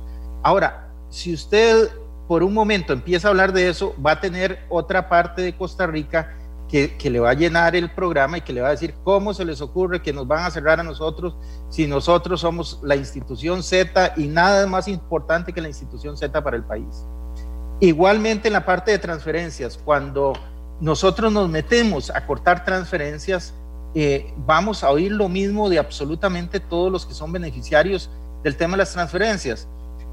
Yo he oído, por ejemplo, el tema en el tema de la pandemia, doña Amelia, vea, nosotros, eh, o yo en lo personal, he recibido alrededor de cuatro o cinco organizaciones de distinto nivel que todas me dicen es que a nosotros no nos puede tocar porque estamos de frente contra la pandemia. Y yo lo que digo es decir, no podemos tener tanta gente de frente a la pandemia porque eh, e, es, es, es, prácticamente imposible, eh, pero todas le dicen a uno eso y probablemente todas están involucradas en distintas actividades y encuentran que lo que hacen es muy importante y en buena hora que encuentren que lo que hacen es muy importante, tanto en la parte pública como en la privada. Pero es que una cosa es decir, voy a reestructurar, voy a eliminar el gasto y la otra es a la hora de hundir el cuchillo ahí y empezar a cortar, ahí empieza a saltar la gente y empieza a decir, no, un momentito, a mí no, y entonces ahí donde se empieza a ver un tema de viabilidad política, que también es relevante en este momento.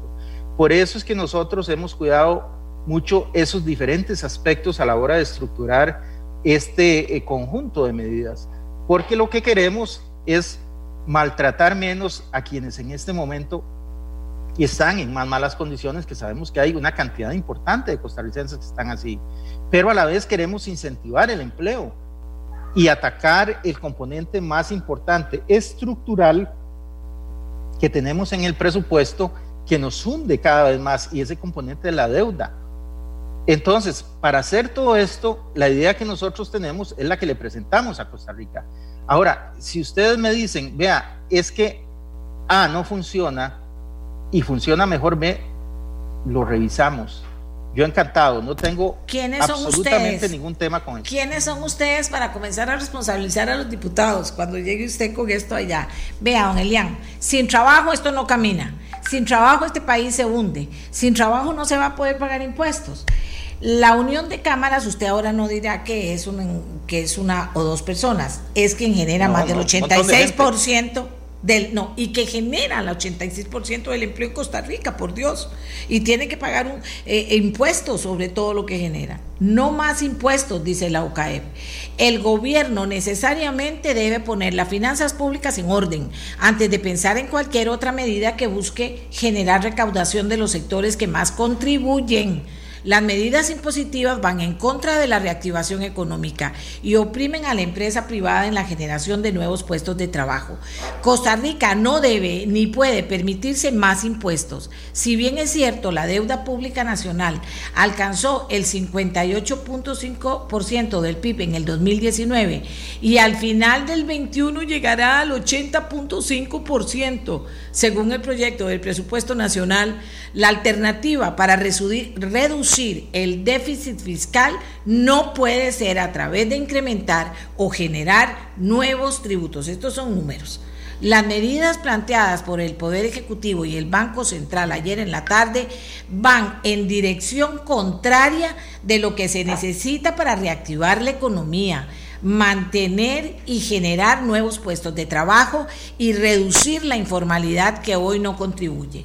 Crear un tributo de 0.3% o todas, ah, perdón, a todas las transacciones bancarias durante los primeros dos años para subirlo luego y al cuarto año eh, eh, hasta el cuarto año es sin duda improcedente. Este tipo de medida precariza los esfuerzos, los esfuerzos por bancarizar a la población, generar mayor trazabilidad sobre los flujos y es un duro golpe para las familias. El segundo gravamen, que corresponde a un aumento temporal en las tasas de impuesto a los salarios superiores a 840 mil y a las ganancias de las empresas, así como aumentar el tributo de la propiedad sobre bienes inmuebles, es un martillazo para los sectores productivos e incrementa la informalidad. Los bienes inmuebles hoy ya pagan impuestos a la propiedad y además pagan el impuesto solidario, que por cierto cuando se aprobó se dijo que iba a ser temporal. Costa Rica es un país importador neto de capitales y depende en gran medida de la inversión exterior, con cargas tributarias de más del 48%, si se aprueban las propuestas de aumento en impuesto a las utilidades y dividendos, se está creando un desincentivo a la inversión tanto interna como externa en el país. Para la Unión de Cámara, la retórica sobre un gasto público inflexible y con poco espacio de reducción se desgastó y no es sostenible. Es momento para el gobierno de dar señales claras sobre su responsabilidad con el gasto público, cumplir con los compromisos adquiridos cuando se aprobó la ley de fortalecimiento de la finanza pública y poner a la casa en orden, al igual que el sector privado lo ha venido haciendo desde incluso antes de la crisis derivada de la pandemia. Y aquí sigue. Bueno, resucitó el sector empresarial, qué belleza, oiga usted, y lo dice claro. A ver, a esta gente que le está dando esta respuesta que provoca el, más del 85% del empleo. ¿Qué le decimos? Aquí están haciendo argumentaciones importantes a donde, a donde dicen, el gobierno no está haciendo esto que debería hacer. Doña Amelia, yo a esa gente que está generando el 85% del empleo le diría, estamos haciendo que ese 85% del empleo sea más barato para ustedes. Mm. Les estamos quitando de encima una carga del 5% sobre la planilla. Eso es lo que estamos haciendo precisamente para que ustedes puedan contratar más gente, reactivar producción y echar adelante la reactivación económica. Pero además, precisamente en el tema del desempleo y la reactivación económica, eh, una cosa que hizo este gobierno fue, recuerden que en este momento eh, y desde hace ya varias semanas estamos con una economía prácticamente eh, abierta en su totalidad a pesar de la situación de la pandemia, ¿verdad? Aquí se está haciendo un esfuerzo muy importante eh, y ese esfuerzo se puede hacer en este momento merced a un esfuerzo que también costó dinero, que fue llevar las UCIs prácticamente triplicar la cantidad de unidades de cuidados intensivos que tenemos en el país en seis meses. Entonces, eh, esos esfuerzos se han venido haciendo y se están haciendo. Lo que pasa es que en este momento decir que el gobierno tiene que cumplir con sus compromisos del 2018 es no revisar que se ha venido haciendo, que se han venido ejecutando, se han venido cumpliendo y que estamos en medio de una pandemia. Es que eso no lo podemos olvidar, está bien, no es que, no es que era miel sobre hojuelas como veníamos, yo, yo le acepto eso. Veníamos en una situación que no era la idónea, pero nos cayó encima una pandemia y esa pandemia nos borró una cantidad gigantesca de ingreso del Ministerio de Hacienda, de ingreso del Estado costarricense. Entonces, en este momento tenemos que ver qué hacemos con esa situación. Eh, cuando hacen el señalamiento respecto al que el sector privado ha hecho eh, cambios que son importantes, sí, por supuesto que el sector privado lo ha hecho. La situación del sector privado desde el punto de vista legal es diferente, se puede acomodar con una mayor facilidad. Nosotros no podríamos decirle a la gente que recibe pensiones, vean, les vamos a pagar la mitad de la pensión porque necesitamos ahorrarnos ahí medio billón de colones. No puedo decirle a la gente a la que tenemos que pagarle intereses y amortización, eh, solo le voy a pagar el 50%, voy a hacer una reducción, porque con solo hacer esa reducción yo arreglaría todo el problema, pero no lo puedo hacer. ¿Por qué? Porque sí hay una inflexibilidad, no es una retórica, no es una retórica. Yo ahí lo que le pediría tal vez a la unión de, cámaras, con todo respeto, es que nos ayude a determinar eh, dónde están los puntos de flexibilidad del presupuesto que no hayamos tocado. Y yo los toco. Yo no tengo ningún problema. Si a mí me dicen, aquí en este punto hay flexibilidad y usted podría hacer A o B, lo hacemos. Pero veamos un momentito y, vámonos atrás a, una semana, dos semanas atrás, cuando presentamos el presupuesto o cuando estuvo el, el, presupuesto extraordinario. ¿Quiénes saltaron? Saltaron asociaciones de desarrollo, municipalidades, saltaron fundaciones, eh, saltaron universidades. Sí, sí, eh, sí, todos, todos los que se nutren con plata pública que deberían ustedes decirle no. Este Estado nuestro nos va a matar, nos va a matar, se va a morir la clase. Es que, eso, eso don Elian, yo entiendo, usted tiene que generar confianza, pero vieras que yo, por lo que veo yo tengo que generar confianza, pero también entiéndame una situación. Dice, ¿por qué no venden el INSS o el Banco de Costa Rica? A la asamblea. Dice, ¿por qué no venden el INSS o el Banco de Costa Rica? ¿Por qué fanal? O sea, la gente, la gente en este país piensa y entonces comienza a ver todo lo que ustedes dicen que van a hacer, pero que no se hace. Dice, el, salario global debe eh, aplicarse a los servidores públicos actuales. No hay obstáculo legal para ello. No debe hacerse no debe hacerse dentro de 10 años, debe hacerse a partir del 1 de enero del 2021. También ¿Qué cosa, doña Amelia? Perdone, no le voy a decir qué es lo que hay que aplicar El salario global. Salario global. Ajá. Se debe rebajar el 10% de todas las partidas presupuestarias, cerrar embajadas, eliminar gastos, viajes, asesorías y propaganda. El impuesto a las transacciones bancarias debe eliminarse por regresivo y sustituirlo por uno temporal a los combustibles. Usted pide ideas, yo se las doy porque aquí tengo todas las ideas del mundo y hasta subir el IVA dos puntos por dos años y no hacer esa barbaridad que están tratando de hacer. Aquí mucha gente me dice, doña Amelia, y nosotros la clase media, ¿qué hacemos la clase media? Tanto que nos ha costado, tanto que esto, hasta las casas vamos a perder. Yo nada más le digo, don Elian, por eso usted es el que responde, pero yo también tengo que, decirle a la gente, estoy leyendo lo que me dicen, yo estoy preocupada con ustedes por muchas de estas cosas, porque la verdad es que uno no sabe, no, no, no sé cómo suman y restan para las pequeñas empresas, para la clase media, o sea, no sé cómo suman y restan, ¿verdad? Para no provocar con esto más bien que haya un montón de empresa privada que tenga que terminar de cerrar, quitar más empleos, o sea, yo, yo no entiendo cómo suman y restan. Si usted me dice, es que hemos sido muy gastones y tenemos que pagar eso y el fondo nos tiene que dar y todo eso yo lo entiendo, pero Dios mío, pero señores, como aquí el culpable más grande de esto es el Estado, vamos a recortar un 25% y vamos a ver cómo hacemos. Pero ni hay control de gasto, ni hay recorte verdadero. Vea lo que está pasando con empleo público. Aquí me llama la mitad de diputados a decirme, no es cierto que el empleo público está resuelto. Dice, acaba de quedar en evidencia, don Elian, que no solo, leo, desconoce cómo funciona el sector público, sino también cómo el sector privado.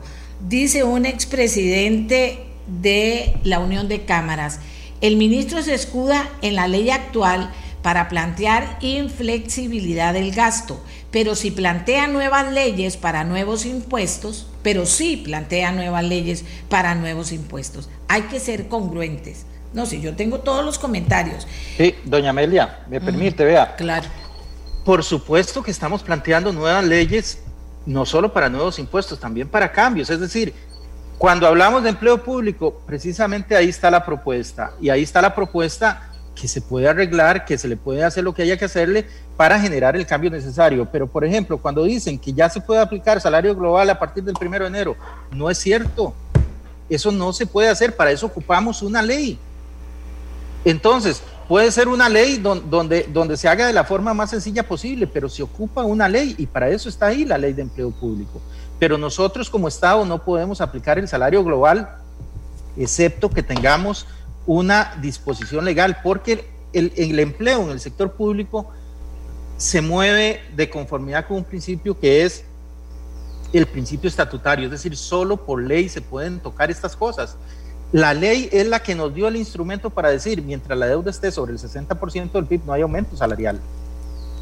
Eso ya lo estamos aplicando. Bueno, ok, aquí me dicen, ¿cuánto aporta VIXA? Porque la gente está ahora con que vendan el INSS o el PCR, pero que Fanal y VIXA dice aquí una persona que conoce, un ex banquero.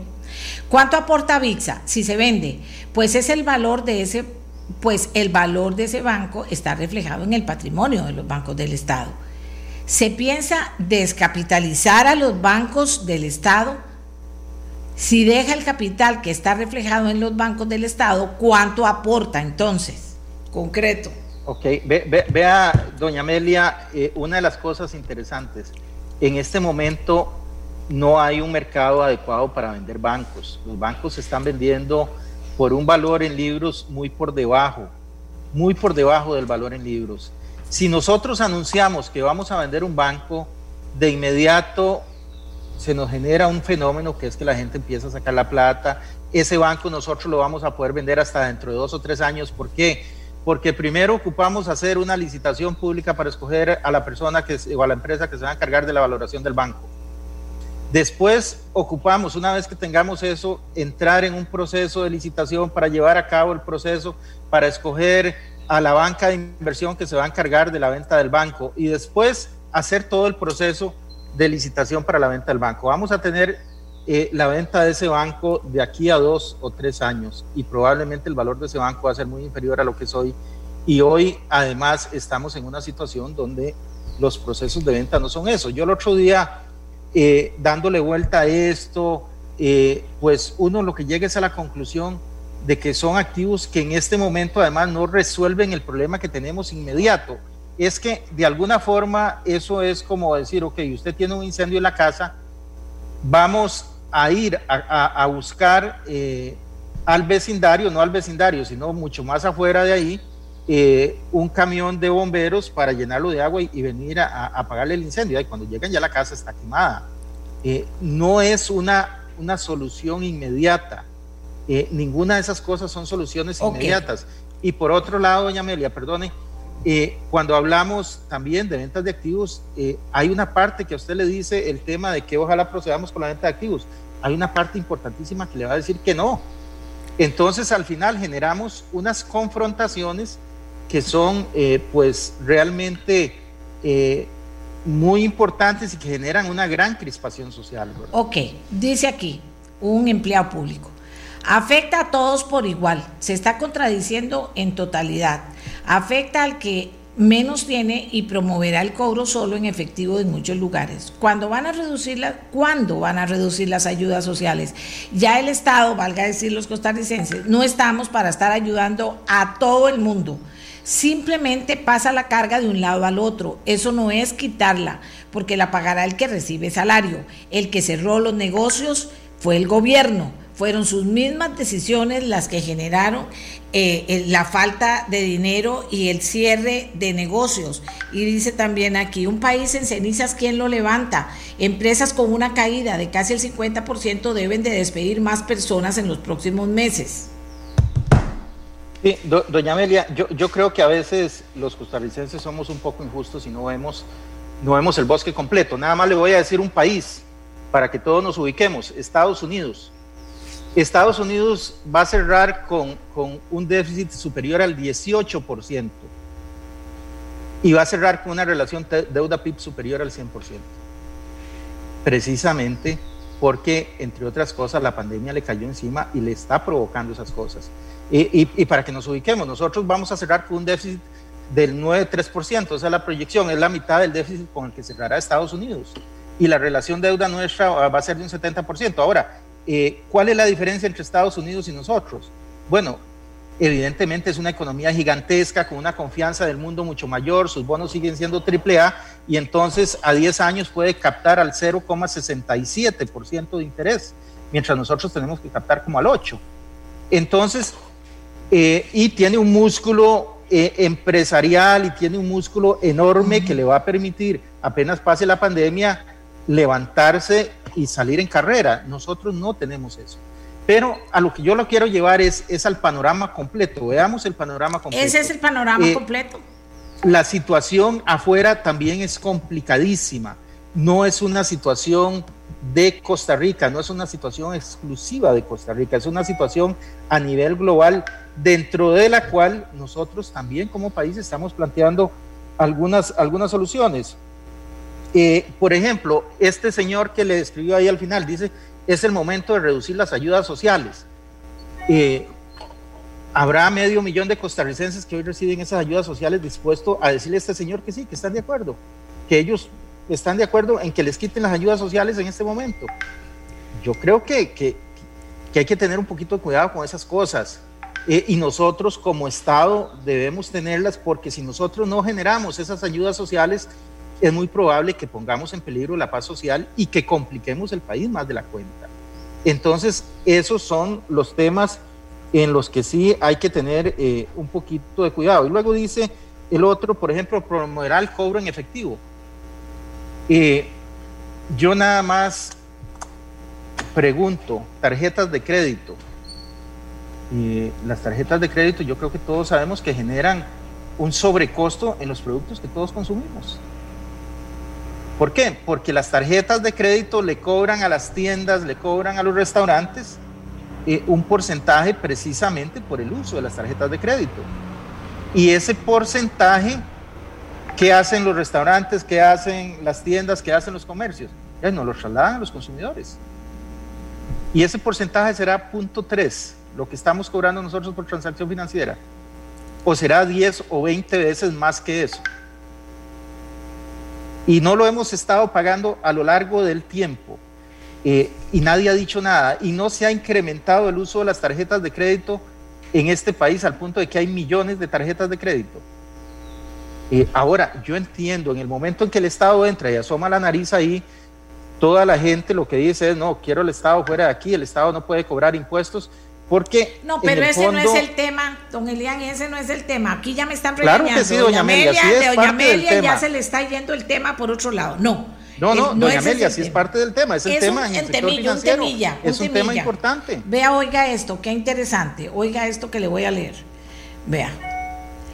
Dice aquí, como se hizo a finales de los 80 y principios de los 90 con el Fondo Monetario Internacional y los programas de ajuste venían acompañados de montos muy importantes para la reconversión de los sectores productivos o no porque si no hay reconversión de los sectores productivos y reactivación económica, la recaudación es cero. No hay de dónde, dice una persona que ha sido dos veces diputada. La recaudación es cero, no hay de dónde. Y eso es lo que yo digo aquí, si ya estamos medios quebrados todos, la mayoría, y no sé si a los que están ganando mucha plata están eh, pagando más impuestos, no sé, pero la mayoría está casi quebrado. Y entonces, ¿de dónde plata para pagar más impuestos? Si está viendo la gente cómo hace para, para cumplir este fin de mes, ¿de dónde plata para pagar más impuestos? Ah, esa casa que tiene, que vale 30 millones, ahora va a tener que valer tanto. Ah, eh, todas las transacciones que usted haga en su empresa, si son 20 por día, porque su empresa las tiene que hacer, no porque a usted se le ocurren hacerlas, o si las deja todas para fin de mes y las hace, hace 100 a fin de mes, tiene que pagarlas. Don Elian, ¿de dónde? Ve aquí dice, no hay de dónde. Yo, yo no entiendo esa ecuación, no la entiendo. Doña Amelia. Así es eso que eh, estoy diciendo. En, la parte de renta, el que, el que no, el que no tiene utilidad eh, o el que tiene una utilidad menor va a pagar, va a pagar menos. Eh, de eso se trata renta, renta es progresivo. Y en la parte de salario, le reitero, hay una cuota muy importante que está exenta y hoy ya se paga renta. Lo que estamos aquí es incluyendo una sobretasa, no es otra cosa. En la parte de las transferencias electrónicas, la tasa es realmente baja. Estamos hablando de punto 3. Pero en todo caso, ¿cuál es la alternativa a eso? Eh, que es lo que, lo que hemos eh, hablado a lo largo del programa. La alternativa es que el ajuste lo haga el mercado. Y si el ajuste lo hace el mercado, es lo que ya todos sabemos, va a generarse inflación, devaluación, tasas de interés mucho más altas. Esa es la alternativa a no hacer el ajuste de forma ordenada. Por eso lo queremos hacer ordenadamente, doña Amelia, y ese es el planteamiento que tenemos sobre la mesa. Y yo le, le agradezco porque esto es el ejercicio del periodismo ciudadano. Aquí me dicen, ¿cuánto de los dineros del fondo vienen para reactivación? Uno. Y me dicen, el documento presentado ayer, doña Amelia, en la página 56 de esa propuesta, hablan nuevamente del tren eléctrico. No les haga caso, doña Amelia, no les haga caso. Porque hablan del tren eléctrico en esta propuesta. ¿Qué tiene que ver el tren eléctrico? Doña Amelia, seguro se hizo una referencia colateral al tema, el tren no, eléctrico no, no, en este no, momento. No, no, tienen que no, saber. no, doña Amelia, el, tren eléctrico está en este momento en una revisión por parte del BID. Pero vea que me manda la página de la propuesta. Sí, doña Amelia, y, y, y, y es una referencia colateral dentro, de, dentro del documento. Eh, no, se, no, no estamos hablando de utilizar dineros de estos para financiar el tren. El tema del tren está en este momento en una remodelación por parte del BID. Eh, eso es lo que se le dijo a la gente. Y en Pero dígame entonces, ¿por qué lo dice aquí? Me mandaron el documento, periodismo ciudadano, eso es una ciudadana. Doña Amelia, es una referencia Y me dice, está en el es, documento, es, es entonces, tema. ¿qué es colateral? ¿Qué es colateral? ¿Cuántas colateralidades nos vamos Doña a Amelia, encontrar? aquí lo importante es, eh, el tema es, ¿estará utilizando eh, fondos de estos para financiar el tren? No, el tren se financia por medio de un crédito que es el que está presentado a la Asamblea y en este momento el tema del tren está en una remodelación por parte del y eso es en lo que se está trabajando en este momento. Vea que lo digo Eh, porque dice, eh, ah bueno, lo de, lo de buscar, bueno, eh, aquí hay, hay un- también una discusión que no, que que, que, de una u otra forma va a estar presente, no, no, la discusión no va a estar presente, pero el sentido de la discusión siempre va a estar presente. Queremos un Estado gordo que siempre se gaste todo y bote un montón de plata y haya que estar pidiendo préstamos y haya que estar poniendo más impuestos o vamos a cambiar el rumbo y la visión de lo que queremos. Eso es cierto, pero aquí yo le vuelvo a preguntar, ¿de dónde plata? ¿Cómo hacemos? Si no hay plata, ¿cómo pagamos impuestos? Entonces, ¿por qué hacen esto así si ya ustedes saben mejor que nadie que, están, que esto está medio quebrado? Eh, eh, eh, eh, por no decir que en un tres, cuartes, eh, eh, tres cuartas partes quebrado. Aquí se pregunta, Doña doña Amelia, por eso estamos buscando... No, ¿Perdón? estamos metiendo impuestos y los impuestos los tenemos que pagar los costarricenses, que ya estamos casi quebrados. Entonces, Sí, si no los pagamos, ¿en qué quedamos? Por eso el esfuerzo que se hizo aquí es presentar una serie de medidas que afecten menos a los que menos tienen. Reitero, renta no afecta al 77% de la gente.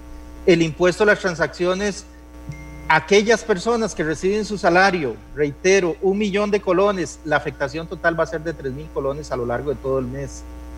Ese es el tema de fondo. Entonces, eh, ¿a quiénes va a afectar más esto? A los que ganan más. Pero ese es el principio de un esquema progresivo de impuestos. Nosotros no estamos viniendo aquí a hablar de IVA porque si habláramos de IVA, como dijo un señor por acá, de que subiéramos al menos dos puntos del IVA durante dos años, eh, esos dos puntos del IVA en este señor que gana eh, un millón de colones implicarían 20 mil colones más que se le van impuestos. Nosotros estamos hablándole aquí de 3 mil colones. Entonces, esa es la enorme diferencia y nosotros lo que estamos buscando es la menor afectación a la gente que en este momento está en, en una condición eh, Sí, peor pero de todas formas va a haber más. Vea, vea, le voy a decir una cosa que dice una señora y estoy totalmente de acuerdo. Estoy totalmente de acuerdo. Don Elian, no es responsabilidad del ciudadano el desperdicio y la botaratería y todo lo que está pasando en el gasto público. No es, pero tenemos que terminarlo pagando nosotros. Es que esos son también argumentos que a la hora de tomar estas decisiones, ¿usted cómo le va a decir a la gente que, que, que usted mismo me dijo, usted mismo me dijo al principio, la solución son impuestos. Vea lo que dice UCAEP, no más impuestos. Y viera que lo de UCAEP lo leí al final, porque desde anoche en la noche tarde me lo mandaron. Lo leí al final para no, para no decir que es que estábamos anteponiendo en la opinión pública lo que decía UCAEP, pero eso es lo que dice UCAEP, no más impuestos. UCAEP genera el 85 más del empleo en Costa Rica. No importa, os importa, no importa, os importa. Va a haber espacios, como dice usted, ¿en qué consisten los espacios?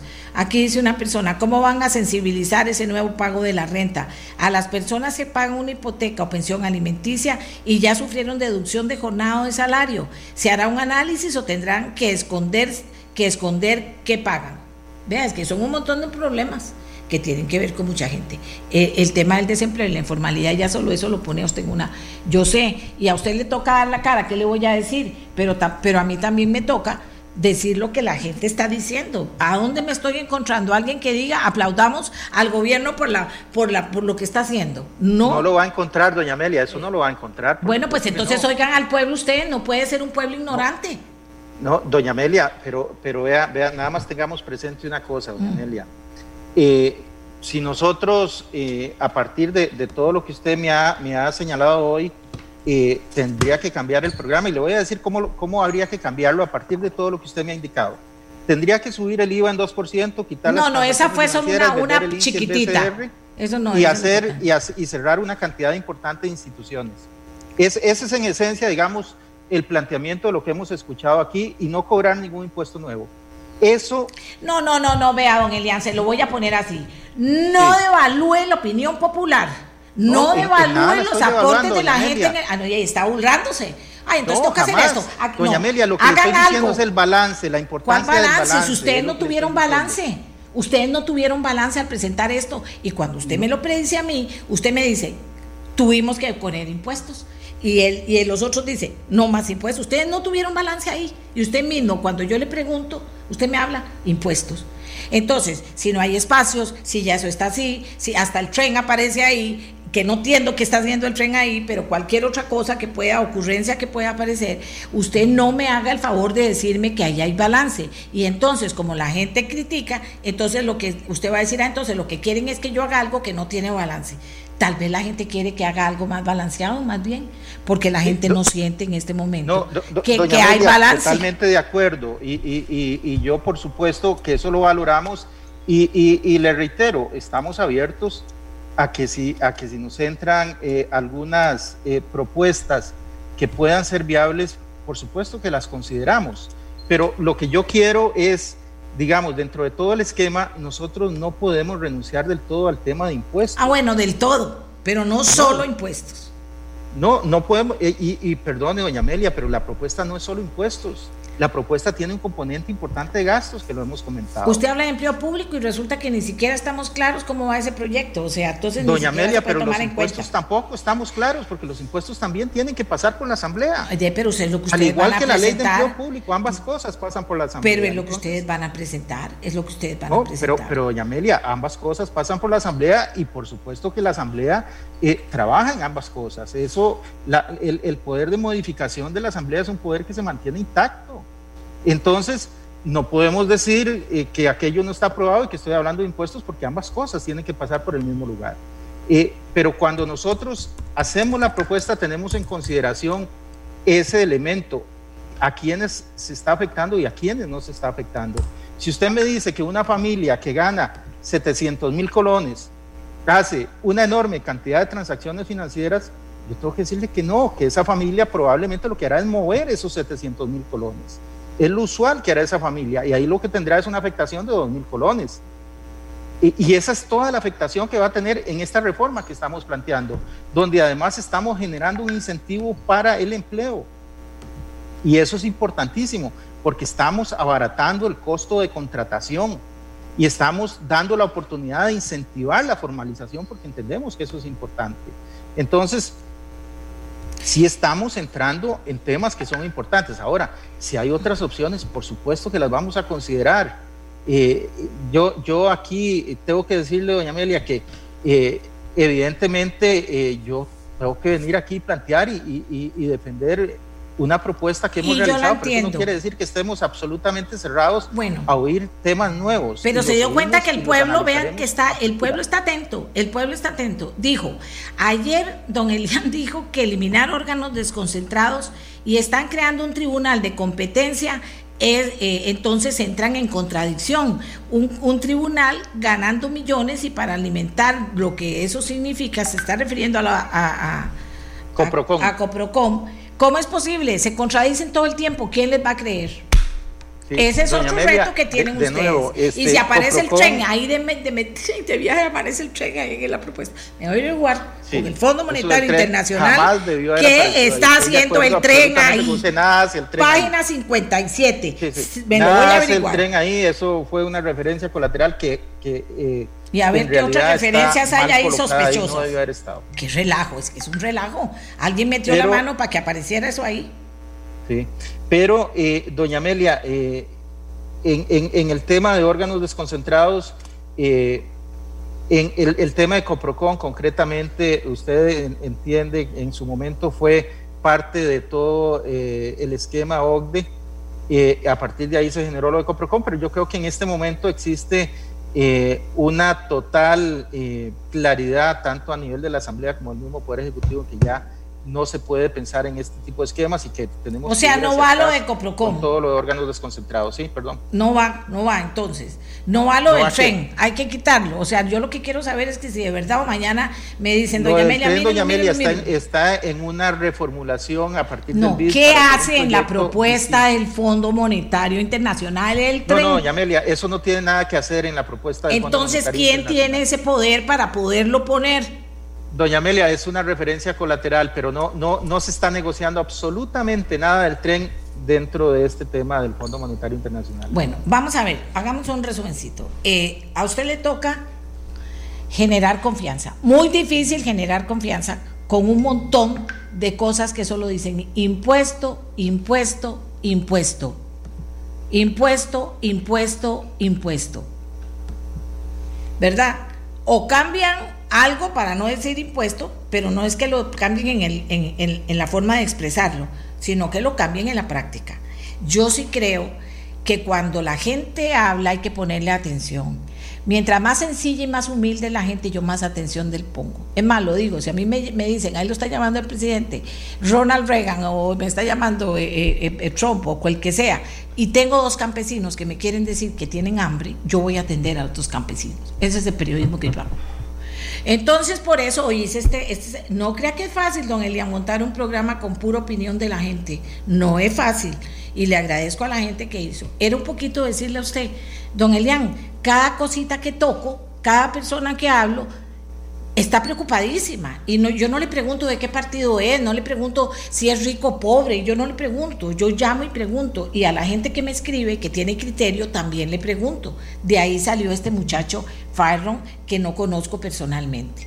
Aquí me dicen, eh, me dicen, don Elian está claro, aunque estemos o no estemos de acuerdo con él. Claro que dicha que está claro, para poderle, para que pueda oír cosas que él va a tener que cambiar o es que ya está todo negociado con la Asamblea Legislativa. Y entonces quiere decir que aquí vivimos en otro país que no es el que nosotros creemos, porque los diputados no oyen lo que dice la gente. Dice, a mí, me, a mí nadie me paga para proponer, pero acá dejo alternativas, dice una señora, a esta obsesión estatista del PAC. Eliminar las pensiones de lujo, eliminar el salario escolar, eliminar todos los fondos de pensiones, unificar los aportes que hace el Estado a todos los regímenes de pensiones, al que hace la Caja Costarricense del Seguro Social. Eliminar todas las cláusulas que han sido declaradas como abusivas por la Sala Cuarta de todas las instituciones, congelar las plazas de empleados públicos, exigir a cada director ejecutivo gerente en un plazo de un mes una lista de empleados y funciones y una propuesta de eliminación de duplicidades y simplificación de procesos, aprobar el plan cerrar de Otón Solís, cerrar Habdeba, oiga qué señora más inteligente, ajustar los salarios acorde a la labor realizada como se hizo en el sector privado, suspender aumentos y anualidades, eliminar los viáticos, dedicaciones exclusivas, etcétera, suspender los subsidios en todas las odas, si quieren comer en el trabajo que paguen lo que cuesta, eliminar los quinquenios, decenios y demás pagos a perpetuarse, eliminar, exigir a los directivos ejecutivos o gerentes de una lista una lista de todos los servicios que se pueden subcontratar, eliminar las embajadas, eliminar el aporte del 1% del Banco Popular. Esto lo dice y se lo voy a poner el nombre, doña Laura Samua, porque se lo voy a mandar al, mismo que me mandó, se lo voy a mandar al ministro. Ve, con esto, ¿qué le quiero decir, don Otto? Oigan al pueblo, oigan a la gente, Oigan lo que dice, hagan algo de lo que la gente está diciendo hace seis meses en recorte y control de gasto público. Recordemos porque aquí comenzó la mesa de trabajo que fomentó que se aprobara, lo, fomentó con alma, vida y corazón la ley de fortalecimiento de las finanzas públicas, porque partimos del requisito necesario de que iba a haber control de gasto público y recorte, y no pasó nada. Entonces hay una falta de credibilidad, don Elian, que tal vez hace que a la gente se le pare el pelo y diga, si ya estamos quebrados, cómo vamos a seguir adelante Costa Rica. Ahora sí, me cierro el programa usted, don Olia. doña Amelia, vea qué interesante de, las propuestas de esta señora que me parecen... Eh, ya se las mando al eh, teléfono. Muy, interesantes. Hay una gran cantidad que ya están ejecutadas. Bueno, usted le eh, contesta. Hay una cantidad importantísima. entonces, por ejemplo, los aumentos ya están suspendidos. Está suspendido todo el aumento salarial hasta que la deuda eh, vuelva a estar por debajo del 60%. Y, y las convenciones colectivas, en estas condiciones, ¿no se puede hacer algo extraordinario con las convenciones colectivas, don Elian? Las convenciones colectivas se han venido negociando a la baja, todas las que se han Ya no se firma más ninguna. Ya no se va a volver a firmar una convención colectiva. De momento no se está firmando ninguna convención colectiva nueva. Este, ah, Lo de las embajadas, el señor embajador está trabajando en eso y está eliminando algunas embajadas, va a presentar un proyecto para eliminar eh, eh, embajadas. Entonces, hay algunas cosas de esta, la congelación de puestos, precisamente ahora no solo congelamos, eliminamos el 90% de las plazas que estaban congeladas. Eso lo hicimos en este presupuesto eh, que se está incorporando en este momento, en el, en el del 2021. Entonces, Dice que ayer nombraron, oiga, don Elian, es que vea, don Elian lo ponen a dar la cara y a defender. Y él trata de ser honesto y lo dice. Y dice eh, que ayer nombraron 23 nuevos funcionarios para embajadas. ¿Por qué digo esto? Nada más para que se lo lleve don Elian y toda la gente. La... O sea, aparece lo del tren, aparece que sí nombraron. ¿Qué pasó con la Coprocom y los nuevos salarios? Hay un montón de cosas que don Elian sabe que para que esto funcione tendrían que hacerse. Es capaz que no se están haciendo o le están metiendo colaterales a esto con el Fondo Monetario Internacional. Y él está por, él tiene que generar confianza. Y yo como periodista tengo que hacer preguntas. Casi no hice preguntas porque se las dejé a ustedes, porque creo en el periodismo ciudadano, cuando es respetuoso y profundo. Entonces, don Elian está empezando apenas ese desfile por todos los medios. Eh, no sé, no sé. ¿A qué momento, antes de sentarse con el fondo, mandar esta propuesta, se van a sentar a ver si se pueden revisar algo y decirle a los costarricenses? No sé, usted me dice.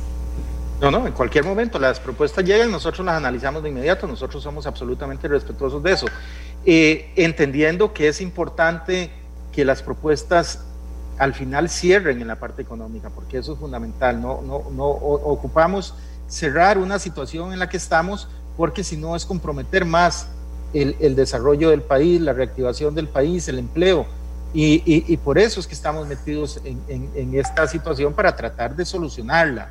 Eh, por eso hicimos esa propuesta, pero en cualquier momento que nos llegue una propuesta, nosotros por supuesto eh, la estaremos revisando y con el mayor respeto por toda la gente y eh, viendo la viabilidad de poder incorporarla dentro de esa propuesta que vamos a negociar con el fondo.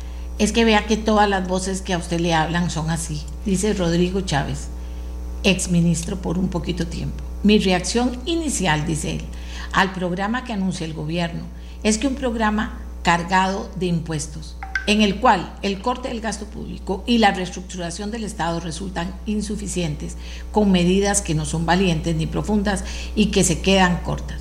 Entonces tendremos que esperar a la reacción del Fondo y de la Asamblea Legislativa a ver la viabilidad de esto. No se lo leo para entrar en discusiones o no, porque yo lo respeto a usted mucho. Por eso es usted el que está aquí sentado hablando conmigo. A usted le toca. Yo lo respeto y sé de su buena intención. No quiero decir que no. Pero lo ponen, a usted le toca dar, a convencer a la gente de una propuesta que tiene muchas cosas malas. Ojalá la puedan cambiar, eso también se lo digo. Pero no es fortuito que toda la gente esté preocupada. Bueno, la gente que conoce el tema, economistas o también muchísima gente del pueblo y muchísima gente de la empresa privada, grande, mediana, pequeña, eh, por lo mismo, muchos impuestos y recortes eh, en el Estado insuficientes. Eso es lo que le dejo a usted. Vamos a volver a hablar, no lo dude, porque de aquí a que venga lo del fondo, yo estaré hablando de la propuesta del fondo y llamando a mucha gente. La verdad es que no les pregunto qué piensan, a ninguno con los que llamé le preguntaba qué pensaban. A otros que llamé no me quisieron dar la opinión, entonces dije, bueno, pues entonces no, no me la dan ni le hacen la pregunta a don Elian. Pero esto es un reto, don Elian, y yo con respeto lo traje, pero también con pasión como soy yo, le planteé lo que dice la gente y lo que yo creo de esto. Y yo también personalmente creo que eso de impuestos no puede ser la solución. Y, no sé qué saldrá del fondo. Y que por Dios, no, no porque sea el tren, revise a alguien, ponga ahí a un lector que sepa y no le vayan a salir más colateralidades que después lo único que hacen es ponerlo usted en la situación de decir, de cómo está eso del tren ahí. Y yo no sabía. Gracias, don Elian. Bueno, gracias a usted, doña Amelia, gracias a toda la gente que participa, que se preocupa por estos temas y, que entiende que al final y al cabo no es una propuesta del gobierno, es algo que nos afecta a todos y es importante oír la voz de todos. Así es que muchas gracias por, por ese esfuerzo de pensar en beneficio de Costa Rica. Muchas gracias. ¿No? Y, de asumir el reto de que no se me aburriera la gente y que la gente pudiera estar prestando atención, pero participando también, participando. Yo también quiero agradecerle a todos los que escribieron. Eh, eh, traté de leer muchísimos, por supuesto que no todos, de una u otra manera. Hay preguntas que, que hice u opiniones que di basadas en lo que estaban diciendo, pero si esto es nuestra voz, es la voz de todos, vean, vean, vean. También pasé el que dice, don Elian está muy claro, que estemos uno de acuerdo, no de acuerdo con él es otra cosa, dijo don Felipe Arauz, exministro de Agricultura y una, una personalidad en la educación eh, de la Universidad de Costa Rica en, el tema de la agricultura. Entonces, eh, ese es mi trabajo, Costa Rica, y trato de hacerlo, la verdad, eh, para que usted no se aburra, para que usted participe, para, para, que usted opine, para que tenga mejores elementos de juicio y opine, y si podemos presionar de alguna manera que revisen esto y que me cambien todos esos impuestos, impuestos, impuestos. Cuando digo me digo a nuestra voz y a las gentes que no, que, que traten de hacer un esfuerzo y que en empleo público también no lo pongan a responder porque resulta que está lleno de inconstitucionalidades, entonces seguimos dando vuelta sobre lo mismo poniendo o cosas que no son o tratando de meter goles. Hacemos la pausa que nos lleva ahora sí hasta el próximo lunes. Venimos otra vez con Fondo Monetario Internacional. Vamos a poner a diferentes economistas 30 minutos a que nos digan, vio la propuesta, qué le parece y qué le cambiaría. ¿De acuerdo? No se lo pierda. Gracias Costa Rica. Cuidémonos mucho. Cuidemos mucho nosotros y cuidemos a los demás, porque tras de cuernos palos estamos en momentos difíciles. Este programa fue una producción de Radio Monumental.